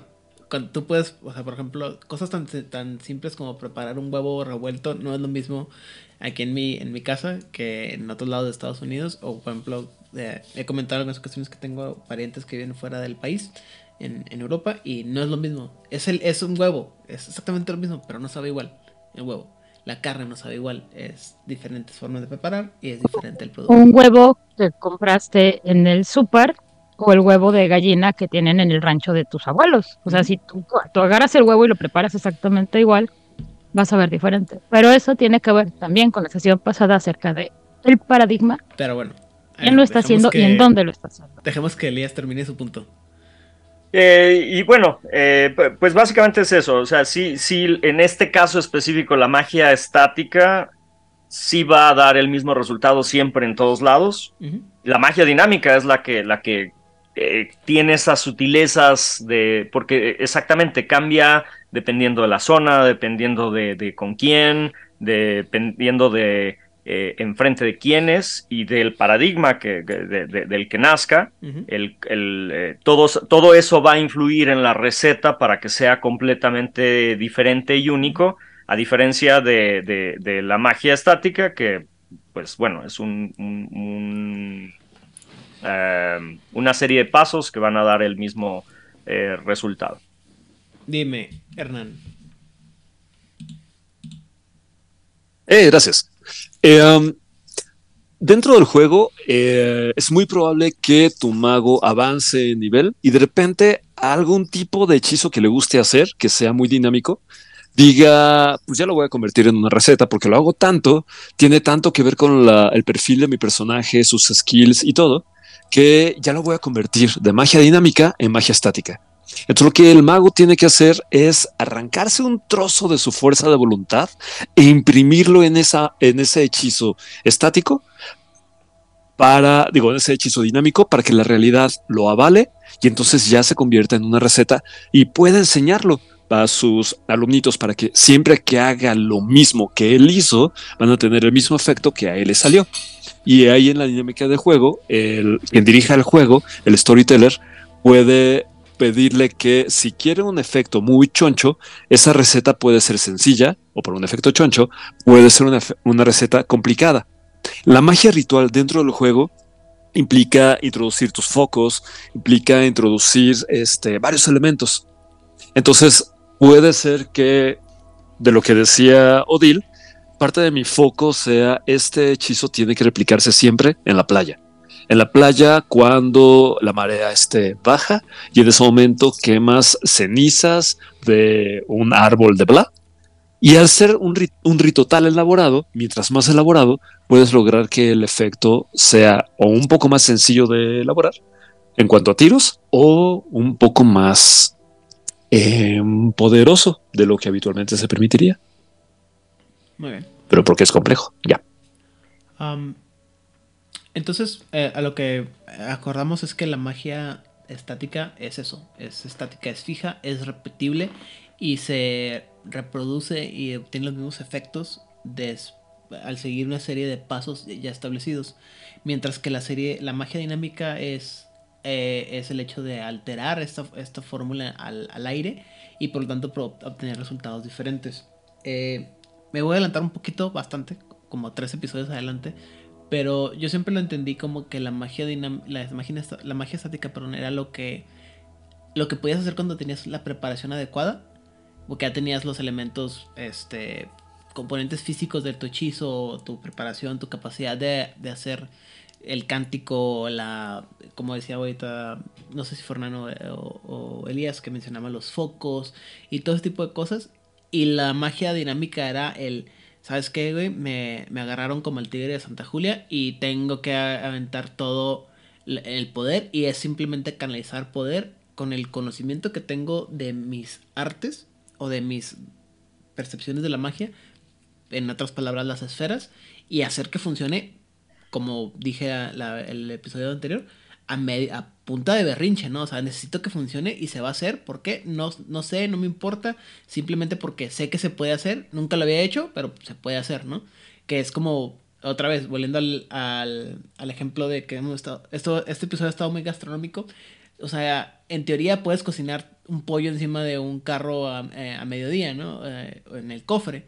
No lo hacemos porque pues no es la receta, no es lo que estamos acostumbrados, pero nada te detiene de un día bajo una emergencia agarrar un, una- un pedazo de pollo y ponerlo encima del cofre de tu vehículo a mediodía y probablemente se va a cocer. No a lo mejor en el tiempo que necesitas, no de la manera tan saludable como debería ser, pero el, el resultado es más o menos el mismo. Dime, Odil. Galletas en un auto en Mexicali. Dentro de un auto en Mexicali Ah, en bueno, verano. Sí, bueno, pero la gente que vive en Mexicali, eh, creo que solamente. Hoy me enteré de un lugar más horrible que en cuanto se refiere a calor que Mexicali. Eh, Tierra Caliente, Guerrero. con temperatura de 50 grados. Y yo dije, "Ay, Dios mío. Mexicali llega a 52. Ah, Dios mío, no. Qué horror. Pero bueno, en fin, este. Si nos escuchan de ahí, Lugares maravillosos para vivir. queremos mucho. Pobrecitos, un abrazo y mucho cariño. Este. eh, pero bueno, esa, esa, esa diferenciación de entre magia estática y magia dinámica creo que es sencilla, ¿no? Otra vez, la magia estática es aquello que, puede, que ya está como que establecido. La magia dinámica se puede cambiar. Dime, Itzamna. Mm, Hay un ejemplo que creo que lo, lo puede ilustrar. Eh, para los que están familiarizados un poco con el tema del ocultismo y el esoterismo, eh, y que ca- conozcan un poco de la obra de Crowley, pues, te da como todos los rituales bien elaborados, ¿no? Y luego llega Anton LaVey, estudia la obra de Crowley y dice, si tú estás en medio de un ritual y se te olvida lo que sigue, no importa, recita un poema, porque lo que importa es que tú llegues a ese estado, ¿no? O sea, lo, importante es que tú termines de la forma en la que sea. Y ese creo que es para mí sería el, ejemplo entre la magia estática y la dinámica, a, a menos que ahorita Aidan me, me corrija. O sea, Crowley sería como muy estático, muy de tienes las fórmulas, tienes los rituales, y lo que harían la Bey y todo ese grupo sería mucho más dinámico, porque ahí no importa la fórmula, ahí importa lo que puedas hacer, simplemente que te llegue al objetivo que quieres. Eso es muy Reconstruido. caos. Pero bueno. Ah, no. La Ah, del bueno, caos sí, es otra luego, llega. Peter, luego llega Peter Carroll y los caotas y te dicen, olvídate de todo, haz tu sesión de calabozos y dragones y con eso haces tu, tu este hechizo. Es correcto. Lo generas al vuelo. Esa es otra historia y depende de otro patrón mental. A ver, dime, Dil. Yo sigo un, a una persona, creo que conté la anécdota la semana pasada, o se las conté a ustedes fuera de cámaras, no me acuerdo, pero si la dije, pues se las vuelvo a contar. Este es un doctor en etnología o en antropología, siempre me falla el, la, este, la especialidad. Y desde su licenciatura se ha especializado en todo lo que son los relatos de miedo, todos. Durante, antes de pandemia, él hacía pláticas durante, en el Zócalo, desde historia hasta relatos de leyendas. Y en pandemia empezó a hacer lo que absolutamente todos hicimos, o sea, Un podcast. ¡Yay! Pinch, me das una coca. La cosa es que este él sigue con eso que es en el sensacional de historia, si lo pueden encontrar eh, en YouTube. Y todos los domingos hace un programa, una mezcla entre la mano peluda y relatos del lado oscuro y mm, las morras malditas. Es una mezcla ahí medio rara, pero sobre todo a él le interesa la, la vivencia de la persona. Él dice, yo no creo en estas cosas, pero porque a mí no me han pasado. Yo estoy totalmente negado, a mí nunca se me ha parecido absolutamente nada, nunca he sentido nada. Eso no implica que la vivencia y experiencia de todas estas personas no sea real. Entonces estaba contando, este, bueno, pone la grabación de un, o lo estaba contando, no me acuerdo, lo estaba contando, sí, un, este, una historia de una carretera en, México, que decían que esta carretera espanta, como en la mitad de las carreteras de, este bonito país y seguramente en la mitad de las carreteras de, de- del mundo. Entonces que iba una mujer solita, tu, turu, turu, manejando en la carretera de punto A a punto B y eh, eh, que en una parte de la carretera se literalmente se le sube un espantajo así al carro, pum, ahí estaba volteado del copiloto y ahí estaba el espantajo, tal cual. Y la mujer, empe- pero desde antes de que se subiera el espantajo, ella empezó a sentir como hormigueo en el brazo y la pierna derecha. Y llevaba un auto automa este de, de cambios. Entonces, en una carretera es importante que mantengas el control, porque pues si no te matas y no. Y esta mujer empieza como a hacer oraciones y no se acuerda, o sea, como que empieza a cruzar el Padre Nuestro con el credo, con el Ave María, con el no sé qué, del bla, bla, bla. Y finalmente era tanto su deseo de que esa espantajo no le hiciera nada. Y estaba tan en el trip de, de concentrarse en algo que empieza a cantar la canción de un elefante se columpiaba. Ah, claro. Ajá, o sea, un elefante se columpiaba sobre la tela de una araña, que estamos de acuerdo que en teoría de místico no tiene absolutamente nada. Claro que sí. En teoría. ¿Cuál- ¿Cómo resistió la telaraña? El punto aquí y lo, lo que importa de Es esta narrativa no es, no es si las palabras de un elefante se columpiaban o si como un elefante o 50 elefantes se columpiaban en la tela de la araña, sino que esta mujer entró en una especie como de Trance. trance y empezó a recitar realmente un mantra. Y bueno, pues ante ese poder que ella estaba generando con este mantra de un elefante se columpiaba, pues el espantajo de este desapareció. Una vez más, aquí no estamos, no, yo no estoy para este decir si sucedió o no sucedió, o si el espantajo se subió en el carro o no se subió en el carro, pero puede ser un ejemplo de lo que estaba diciendo Itzamna, de lo del poema, de si no, re- si no recuerdas cómo termina el encantamiento, haz un poema, porque lo que está importando aquí es que tú estés imponiendo tu voluntad a través de, y estés haciendo el acto voluntario. En México le mentamos a la madre a los fantasmas. No, eso nomás lo hace el imbécil de Carlos Trejo. No, sí funciona. Tienes Las que abuelitas. insultarlas y gritarles y levantar cosas, y eso es perfectamente demostrado. Bueno, sí, pero no es la cuarta ley de Newton. Yo tengo algo que contar al respecto. Eh, bajo ciertas circunstancias eh, nos hemos encontrado en la casa donde vivíamos, mi señora esposa y yo, eh, y habíamos eh, sentido como que cosas raras en, en la, en la casa, en toda la casa. Entonces, eh, yo habías sentido.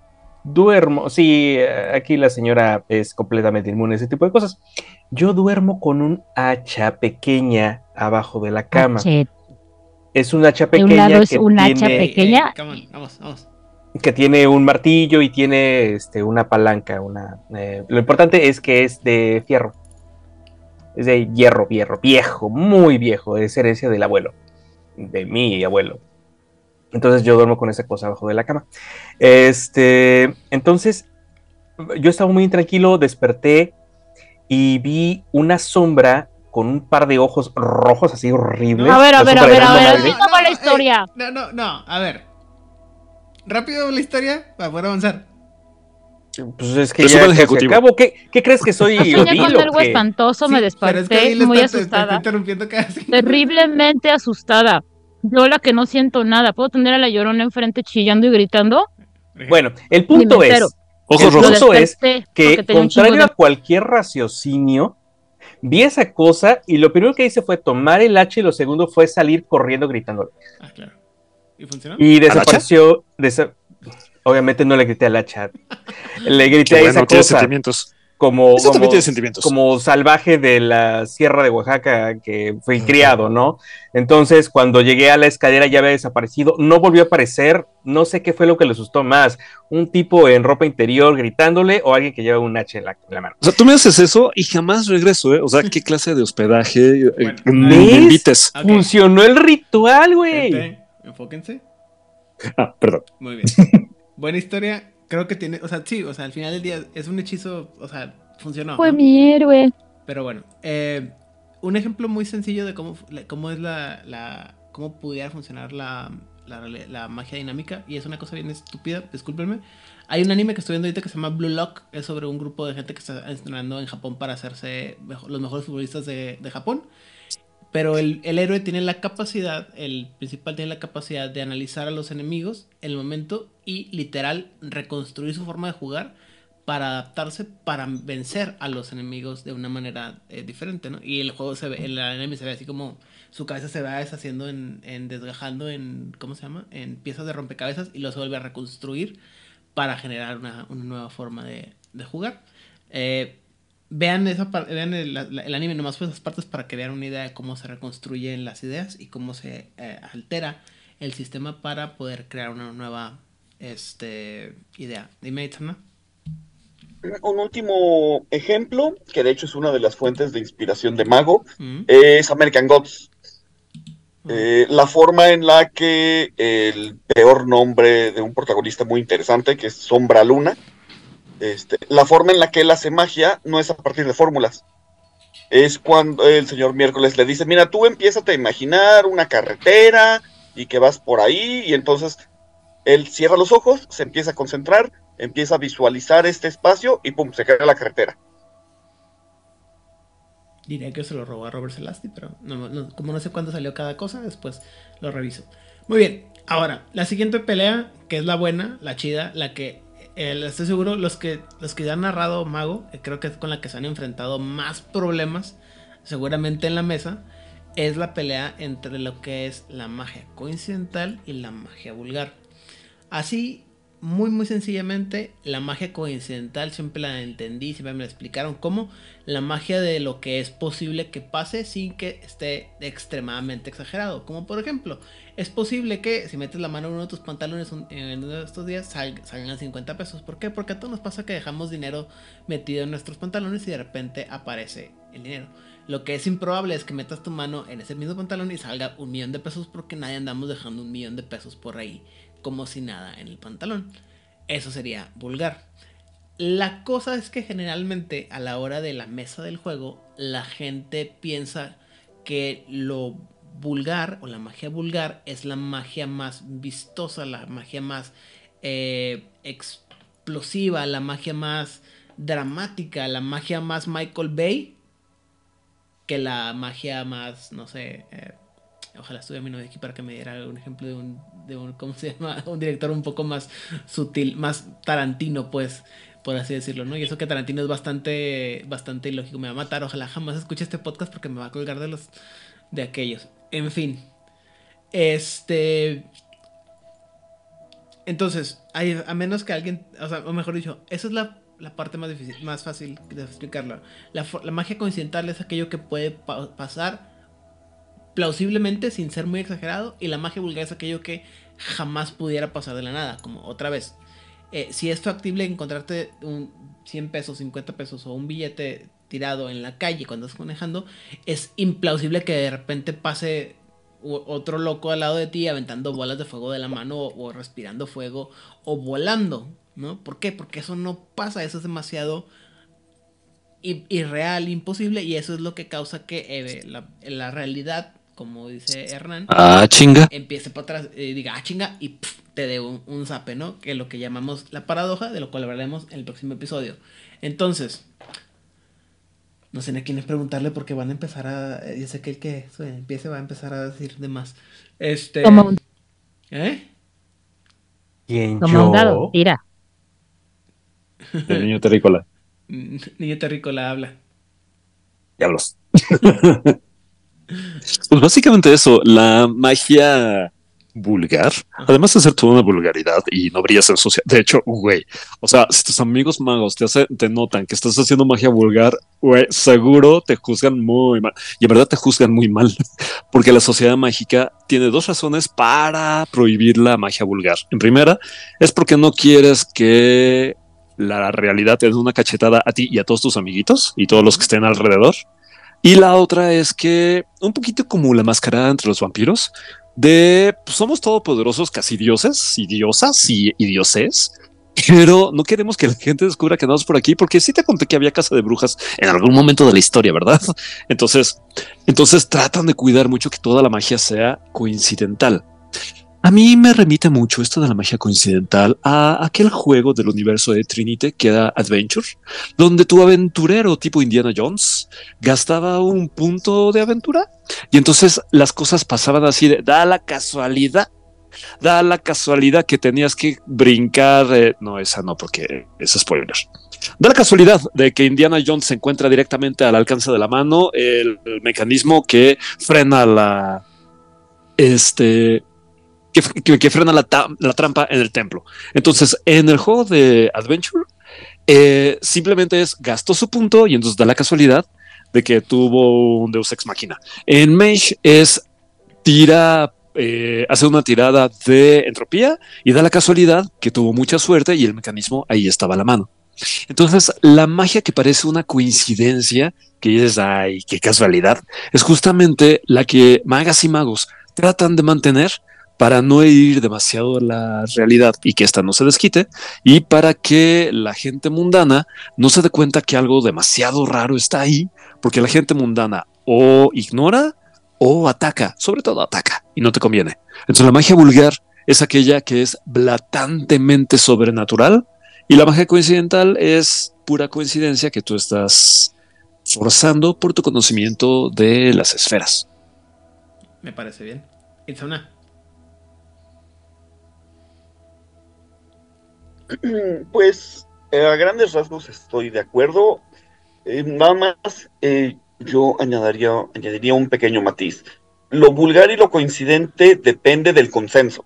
O sea, no es, no es que sea posible en términos de las leyes de la física o de la biología o de lo que sea, sino es el consenso. Y por eso depende mucho en dónde estás, qué va a ser coincidente y qué va a ser vulgar.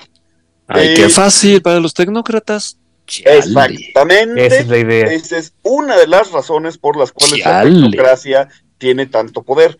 De hecho, si no mal recuerdo, hay un episodio en Mage de Podcast en donde uno de los invitados decía, en mis mesas, todos los efectos de la tecnocracia son coincidentes, Chale. ah, sí, sí, porque sí. la gente tiende a creerlo.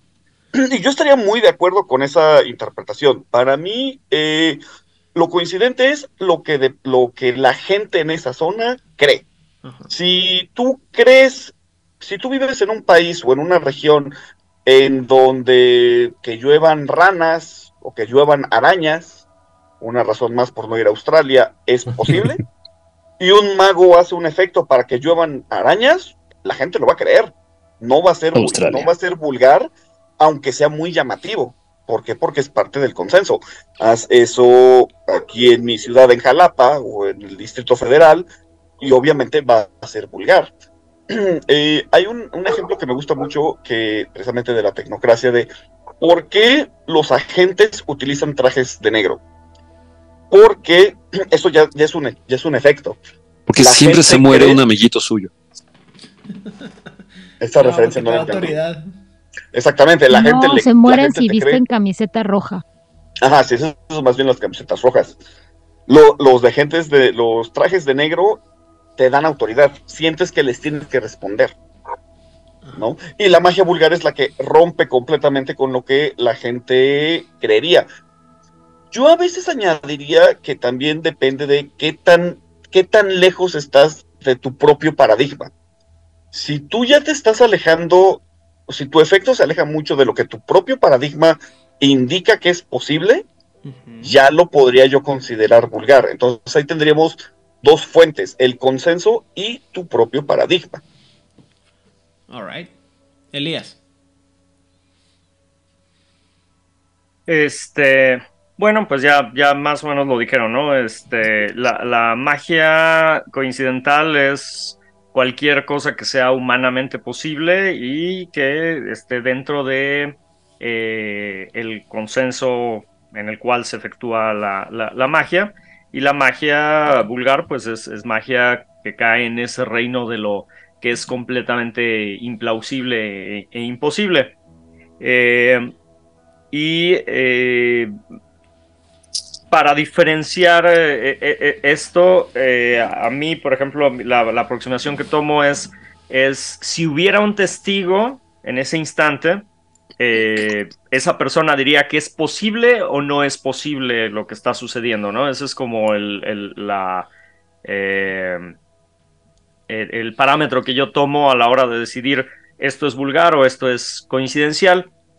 Y bueno, eh, hablando de los testigos, los testigos eh, pueden hacer más difícil la, la, la, la ¿Ejecución? ejecución de la magia vulgar. La magia coincidencial no, porque la magia coincidencial, haya testigos o no haya testigos, eh, sucede dentro de los parámetros que decimos que, que están aceptables de la realidad.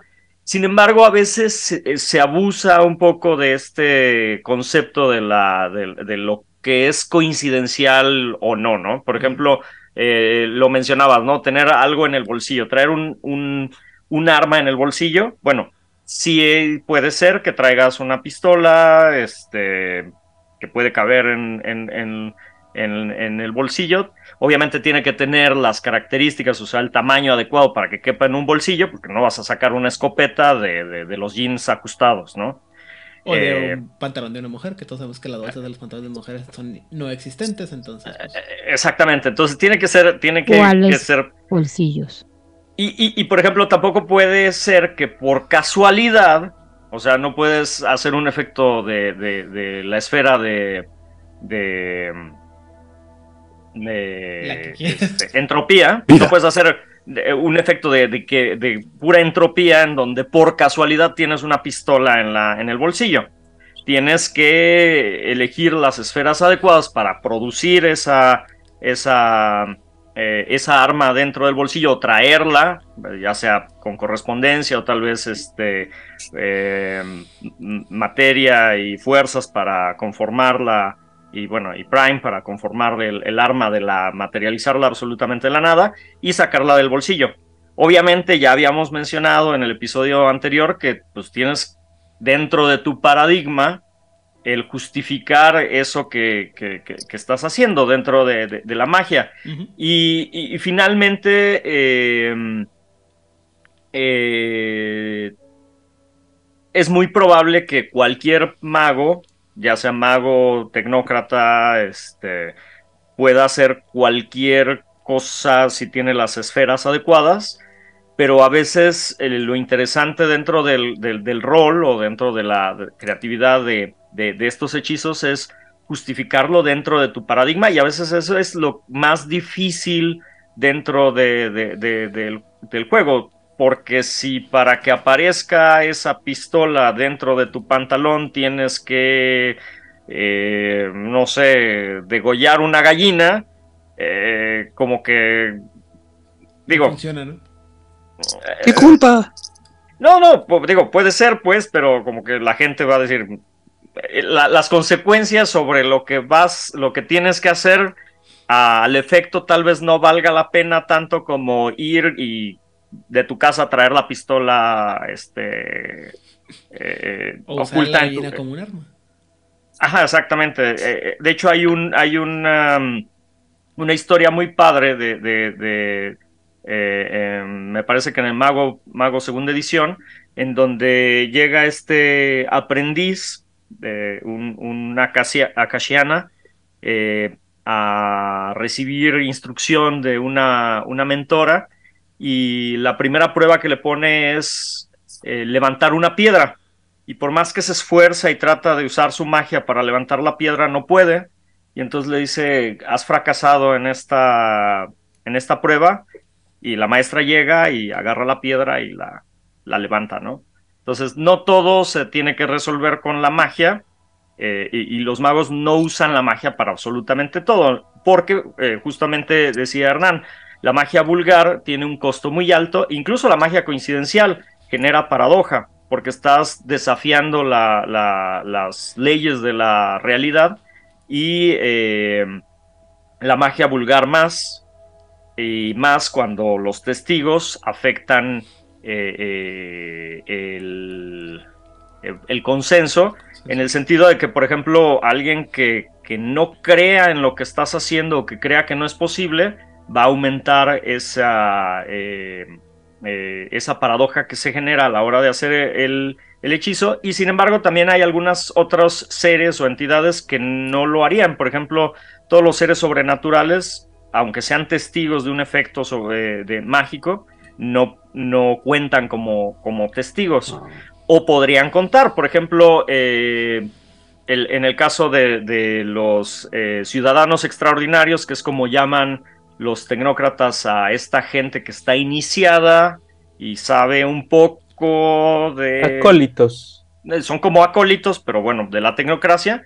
Por ejemplo, para ellos, eh, este, no, la tecnomagia no es, no, por, aunque sea un efecto eh, vulgar, podría decirse, para ellos, ellos no cuentan como testigos porque saben de las cosas que puede llegar a hacer la tecnocracia. Pero, por ejemplo, em, eh, no sé si nos vamos a, a esta isla de los sentin- sentile- sentineleses, que es una tribu aislada que no conoce la tecnología, obviamente un efecto coincidencial eh, de tecnología para ellos sería un efecto vulgar, porque ellos ni Ah, siquiera ¿verdad? entienden Ah, cómo ¿verdad? funciona la, la- la- la- la tecnología. Entonces, eh, era, era lo que estaban diciendo de cómo, eh, dependiendo de dónde lo hagas, un efecto que pudiera ser coincidencial eh, se convierte en un efecto vulgar y un efecto vulgar se convierte en un efecto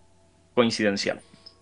Eh, bravo, bravo, bravo. Ah, Evidentemente a Elías nunca le ha tocado de tu jugador que te dice, pero es que sale en la película Rápidos y Furiosos 8, güey, y por eso la gente la vio, y como es una película taquillera, la gente piensa que eso es parte del consenso, y tienes que explicarle a tu jugador que no se puede, no funciona así el consenso, ni, ni la diferencia entre magia vulgar y magia coincidental.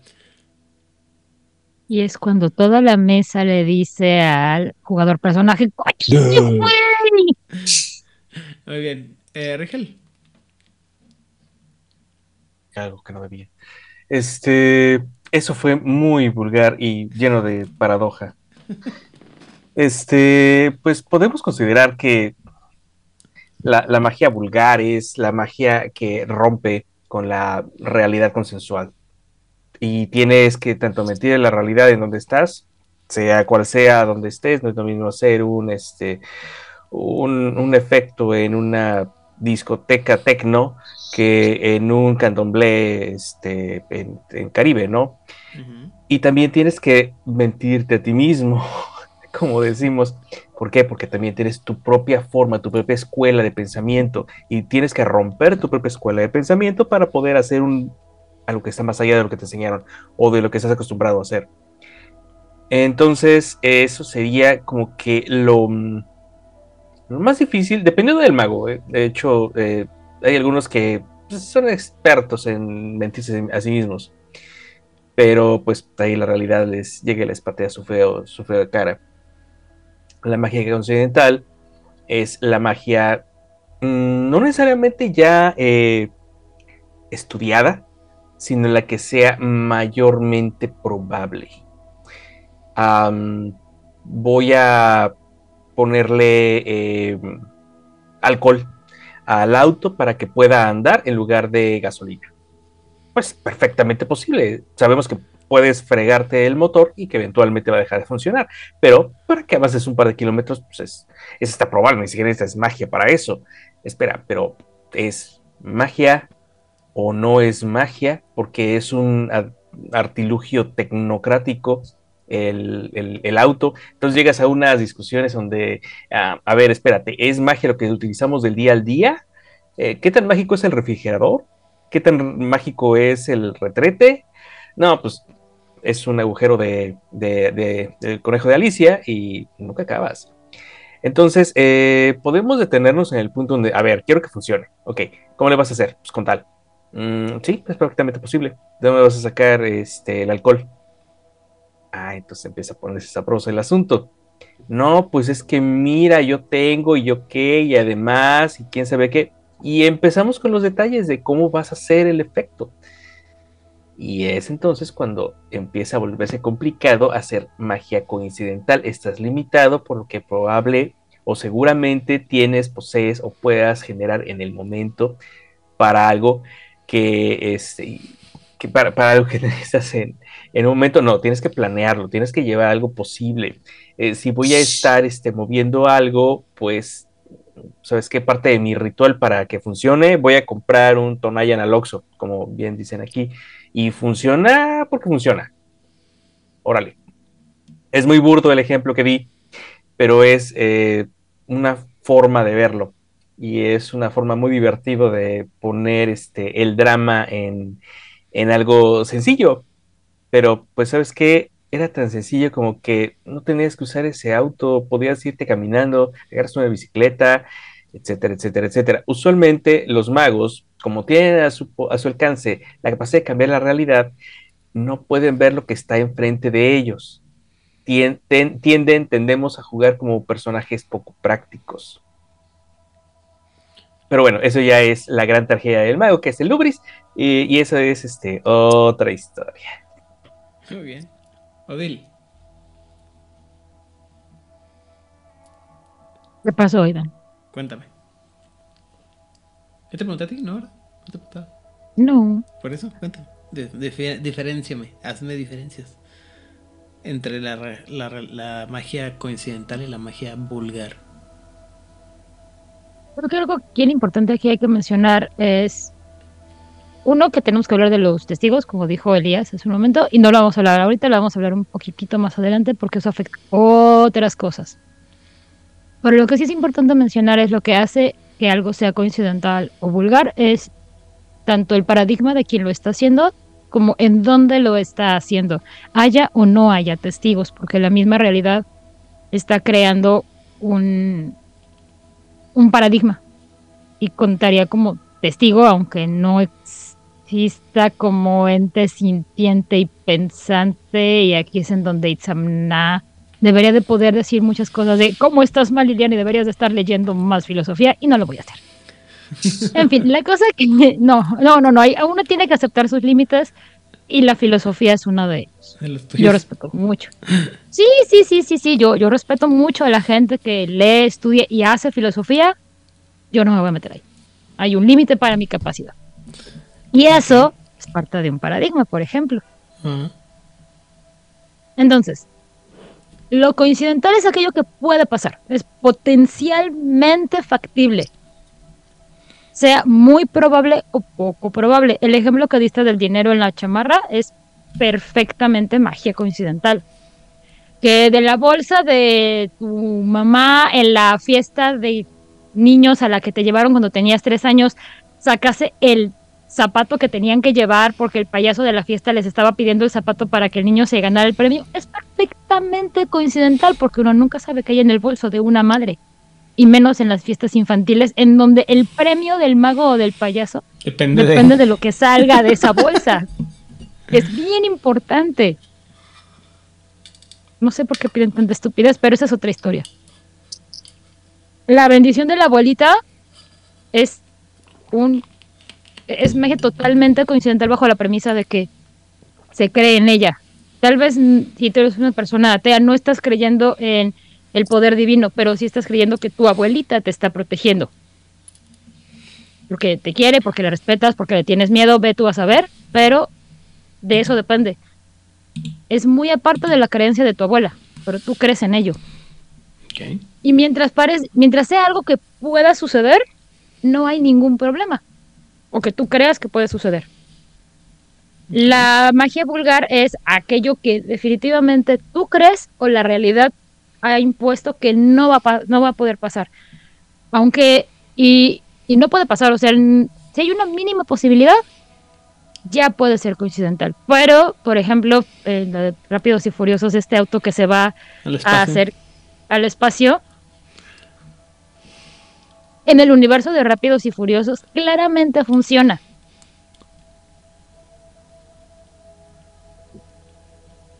En nuestra percepción de la realidad, no. O en el mundo de Sharknado, tiene perfectamente lógica que haya un tornado que por alguna razón aspiró un montón de tiburones que pueden habitar en las nubes durante suficiente tiempo para que cuando el tornado llegue a la zona media de Estados Unidos se pueda generar el tornado de tiburones. En ese universo tiene sentido. En el nuestro, no. Sí se sabe que ha habido lluvia de ranas por el fenómeno, pero son ranas, no tiburones. Ok. No lo digo yo, lo dicen las historias.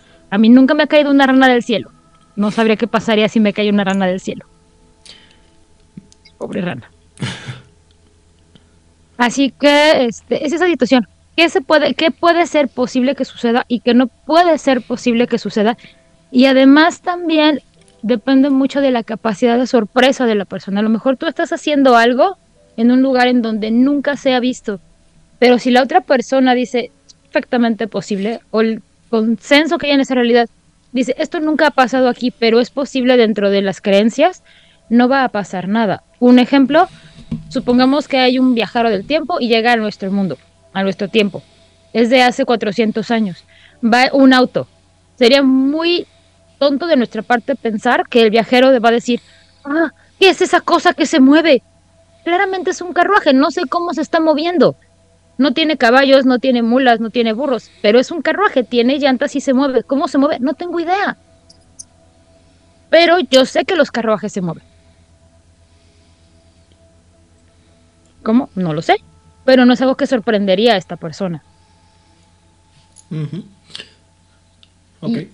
Y, y la historia que viene en el Mago, segunda edición, que me gusta mucho cuando uno de, con que tú te está contando la historia del inicio del libro, que uno de los personajes le está contando al mago recién despierto, que es la magia coincidental, y que es la magia vulgar y que lo hace con este recipiente con agua. A mí me encanta.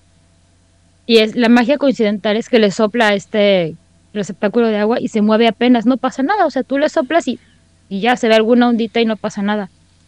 Pero cuando avienta la, la fuente hacia el piso, pues todo el agua se desparrama. O la avienta la piedra y el agua sale.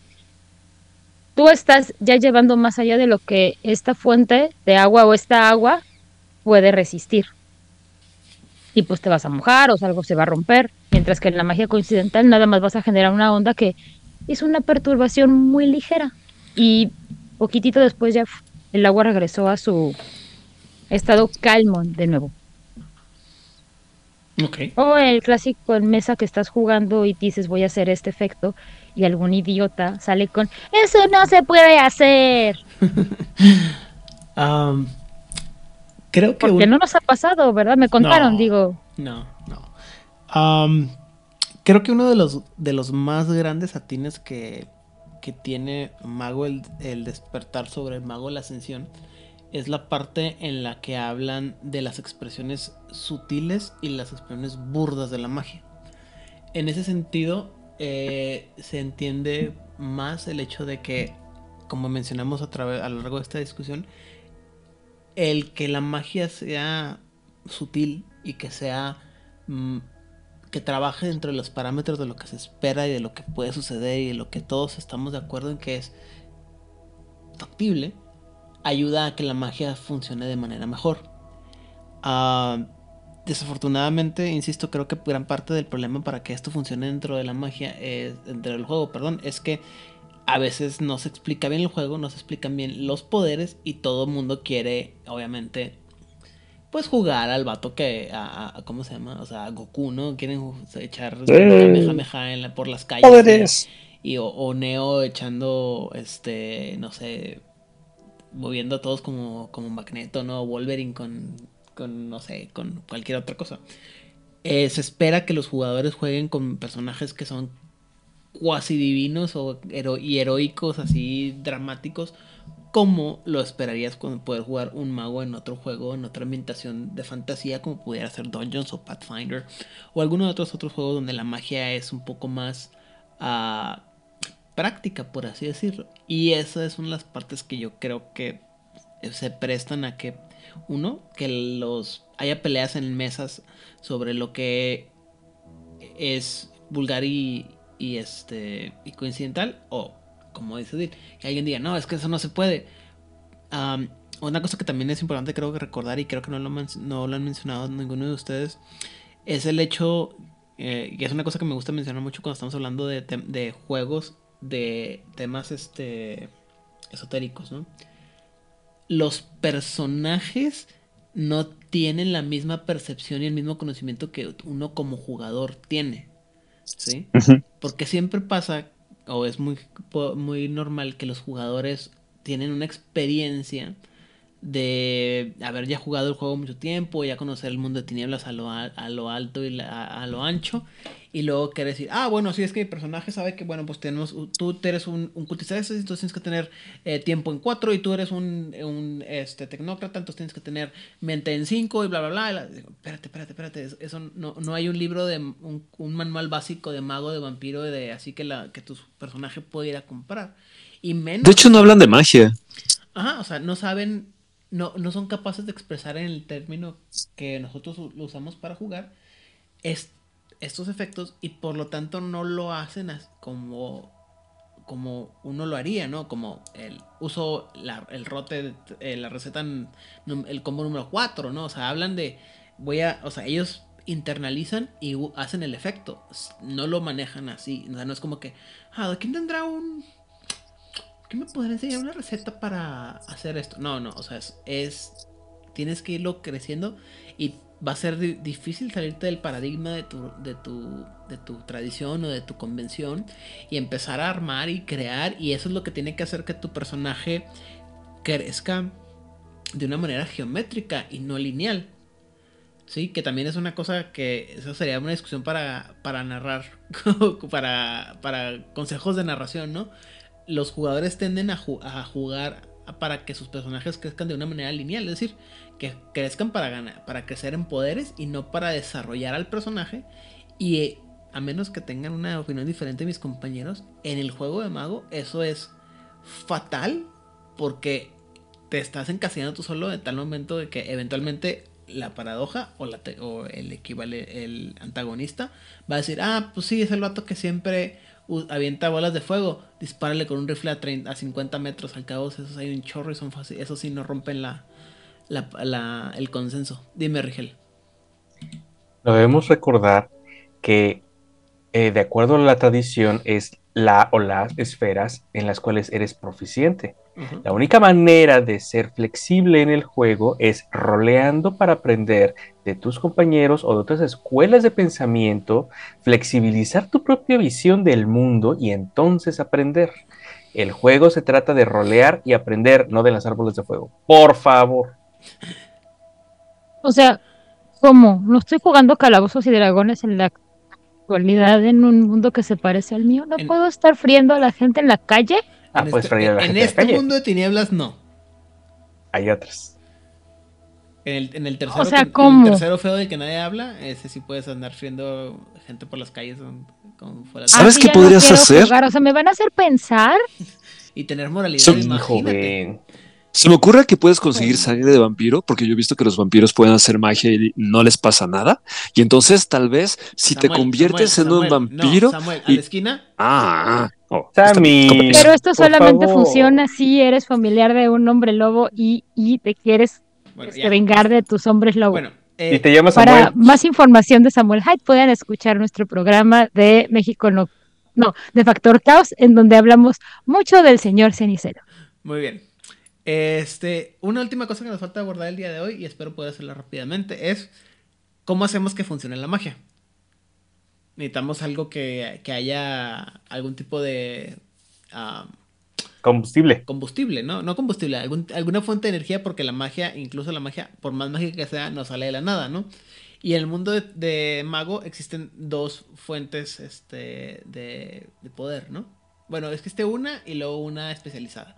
Pero, ¿quién quiere ser el valiente que me quiera hablar de la quintesencia? Tiru, tiru. La quintesencia es algo que va a explicar Elías. Vamos, Elías, estamos contigo. Muy bien. Este, ya, ya, ya habíamos platicado también un poquillo rápidamente de eso. La quintesencia es la materia, el fluido, la sustancia que, que- de la cual la realidad está hecha. Ajá. Hay ciertos lugares en donde, bueno, cuando se formó la o conformó la realidad, esta, esta energía fluye cada vez, eh, es más fuerte y, es conocida como nodos.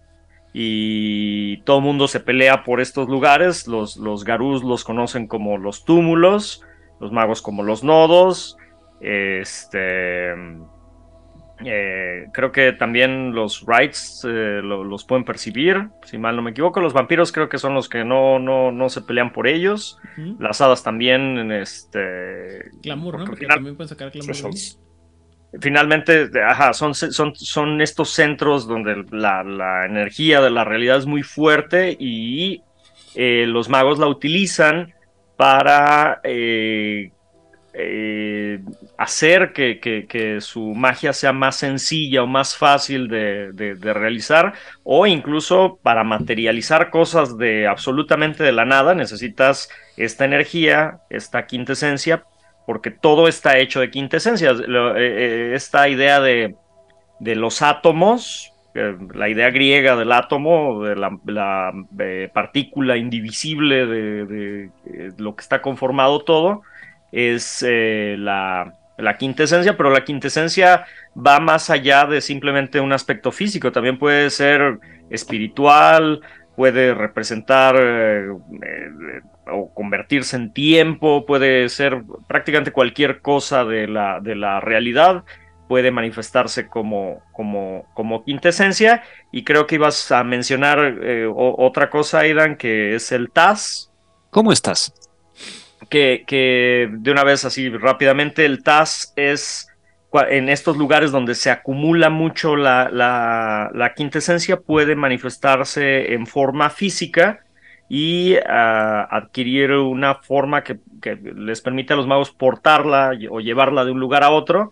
eh, y, y esto depende mucho del paradigma de quien controle el nodo, eh, de donde se forma este TAS y puede ser, no sé, pueden ser piedras mágicas, eh, no sé, material alquímico, eh, Sangre.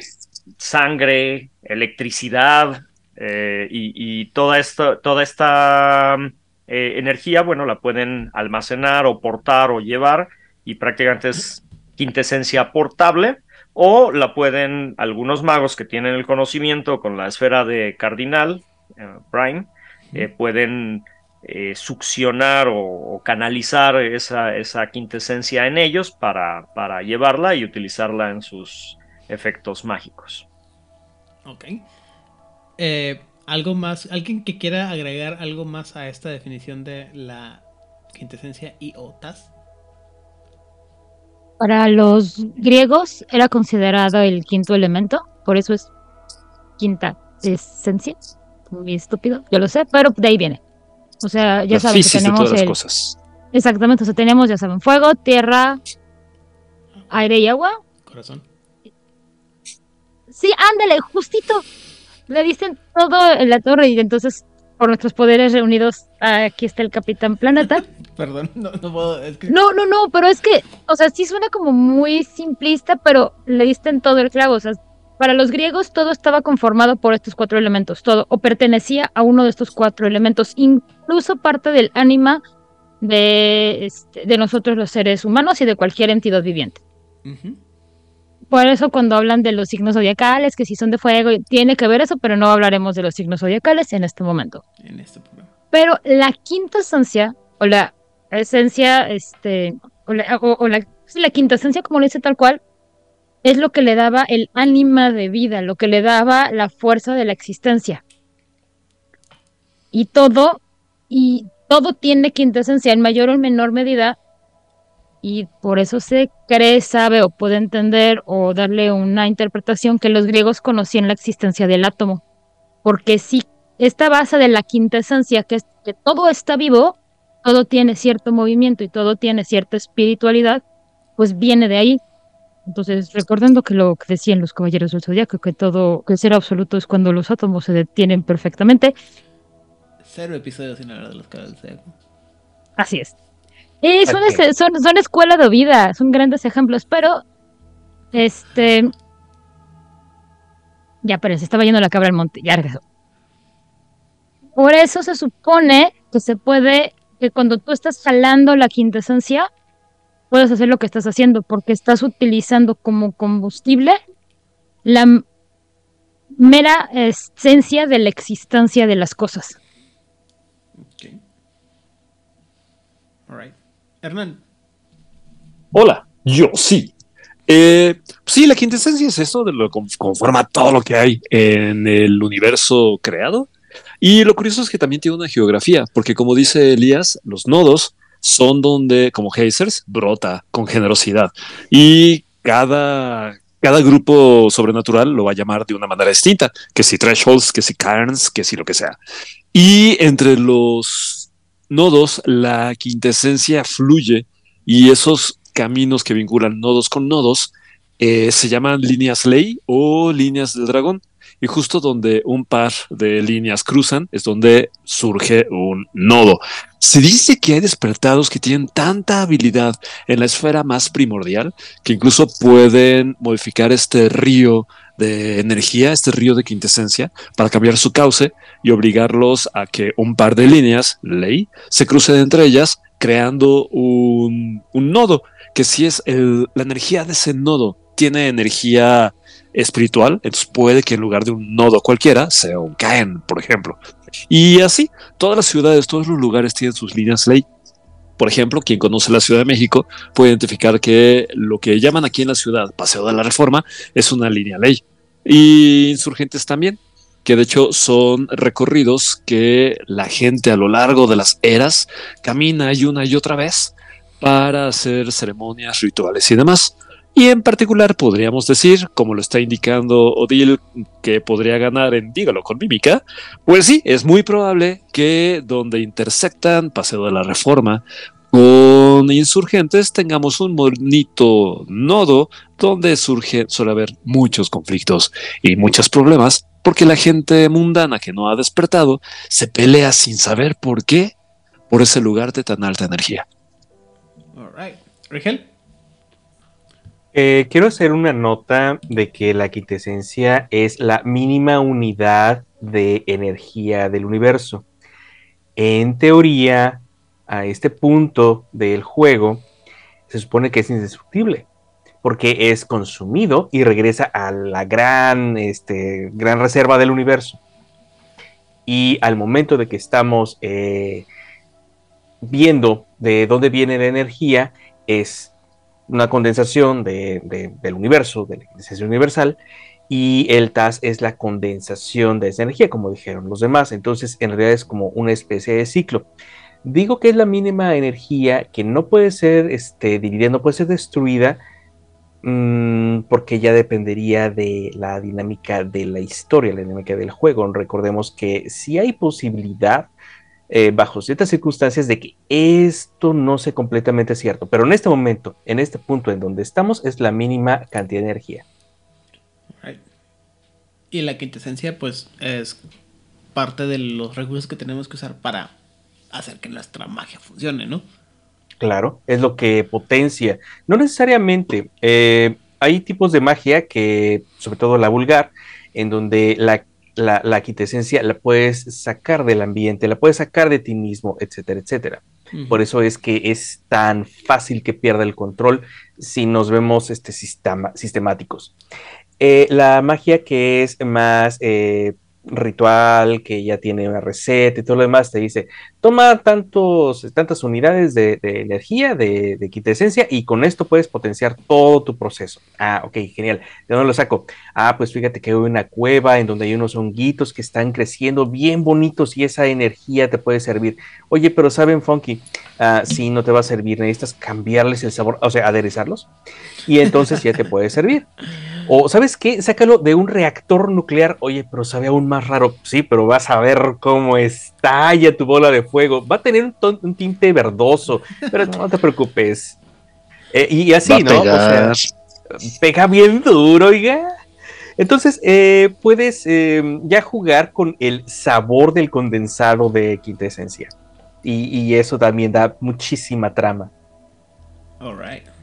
Eh, definitivamente, como quiera, vamos más adelante a, a- conforme va- vaya a aparecer, vamos a hablar mucho más en lo que es la quintesencia, cómo funciona y cómo afecta al- a los poderes que puedes usar y a lo que a la dinámica del mago, ¿no?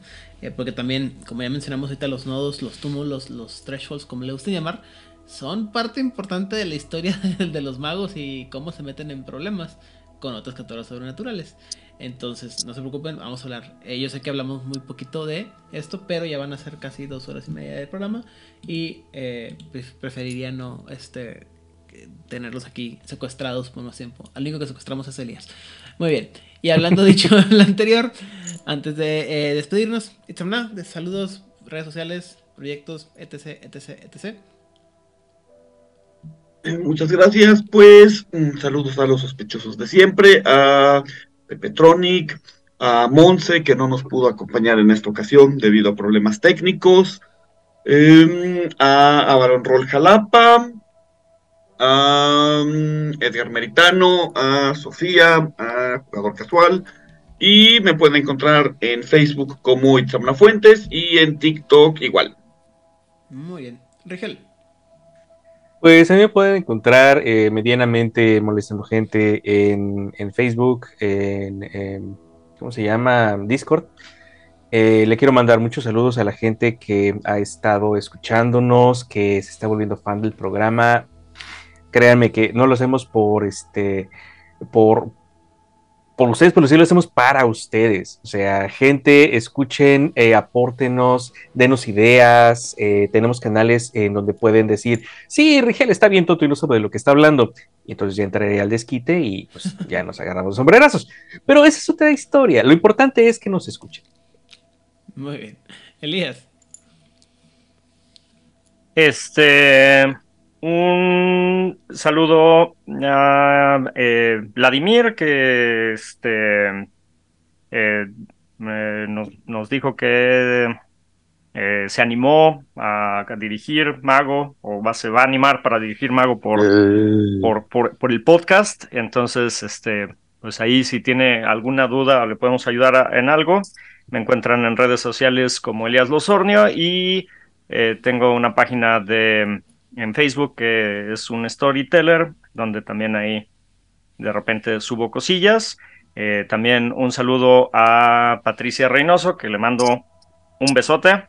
Y pues nos vemos la próxima semana. Odil. Juli. Pues a mí me encuentran en Twitter y en Instagram como Odileclio.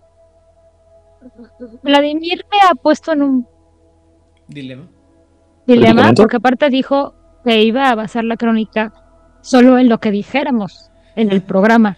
Ay, O sea, tío. entonces Ahí iba a estar haciendo productor. pre- Eh, Es que hay que, hay que Ajá. clarificar. Ese- ah, ¿no? ok. Hay un- Vlad, el productor malvado de Juárez, dijo Ajá. que se animaría a hacer una crónica de, de Mago, pero solo basándose en lo que digamos en el programa y de Ya nos pronto como que. Deja tú que ¿Qué nos comprometió? ¿sabes el problema de la responsabilidad que es eso? Que un pobre sujeto que nunca ha leído el libro de Mago diga, voy a hacer una crónica basándome en las cosas que ustedes digan y que además él entienda.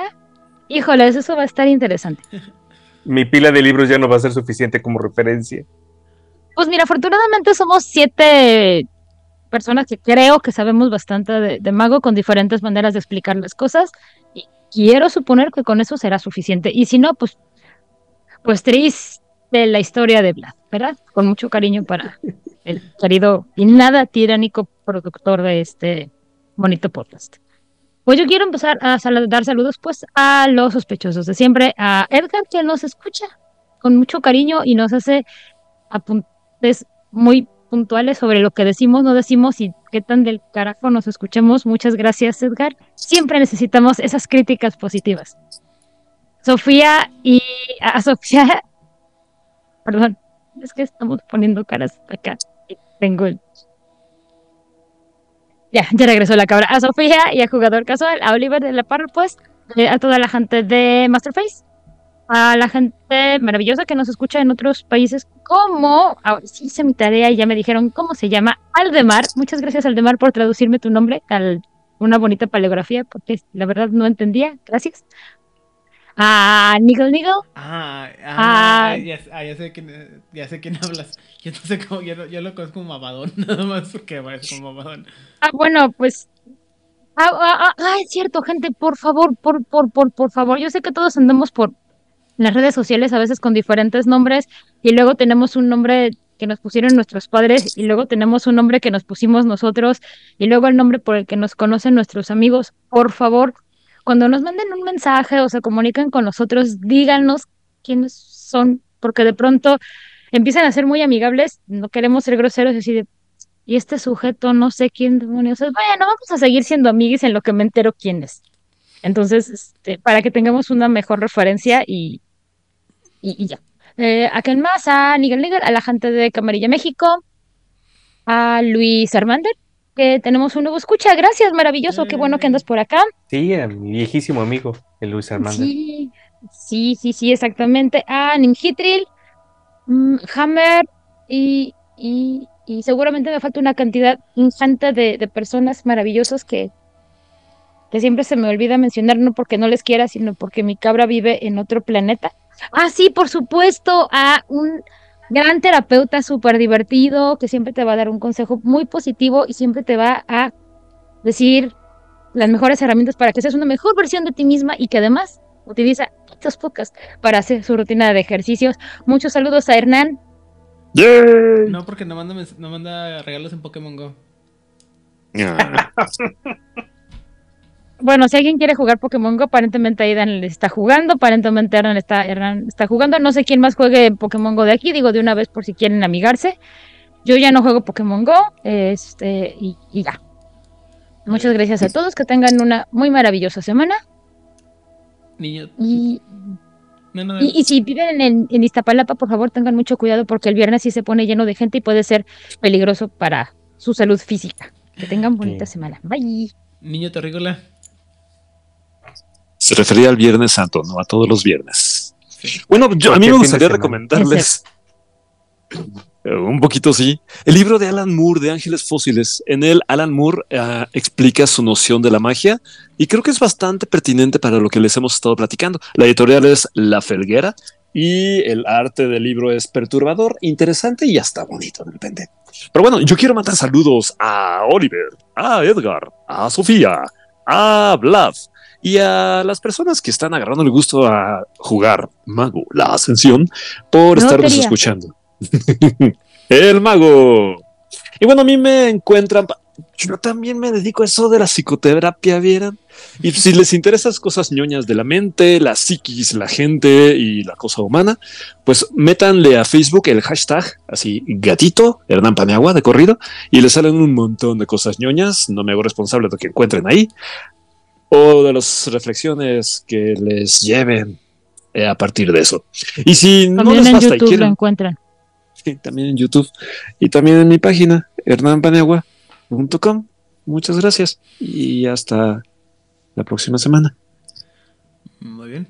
Por mi parte, a mí, me a mí Aidan Rodríguez, me encuentran detrás de todos los canales de eh, contacto de Juárez by ya sea nuestra página de Facebook, nuestra página de Instagram, nuestras páginas de. ¿Cómo se llama?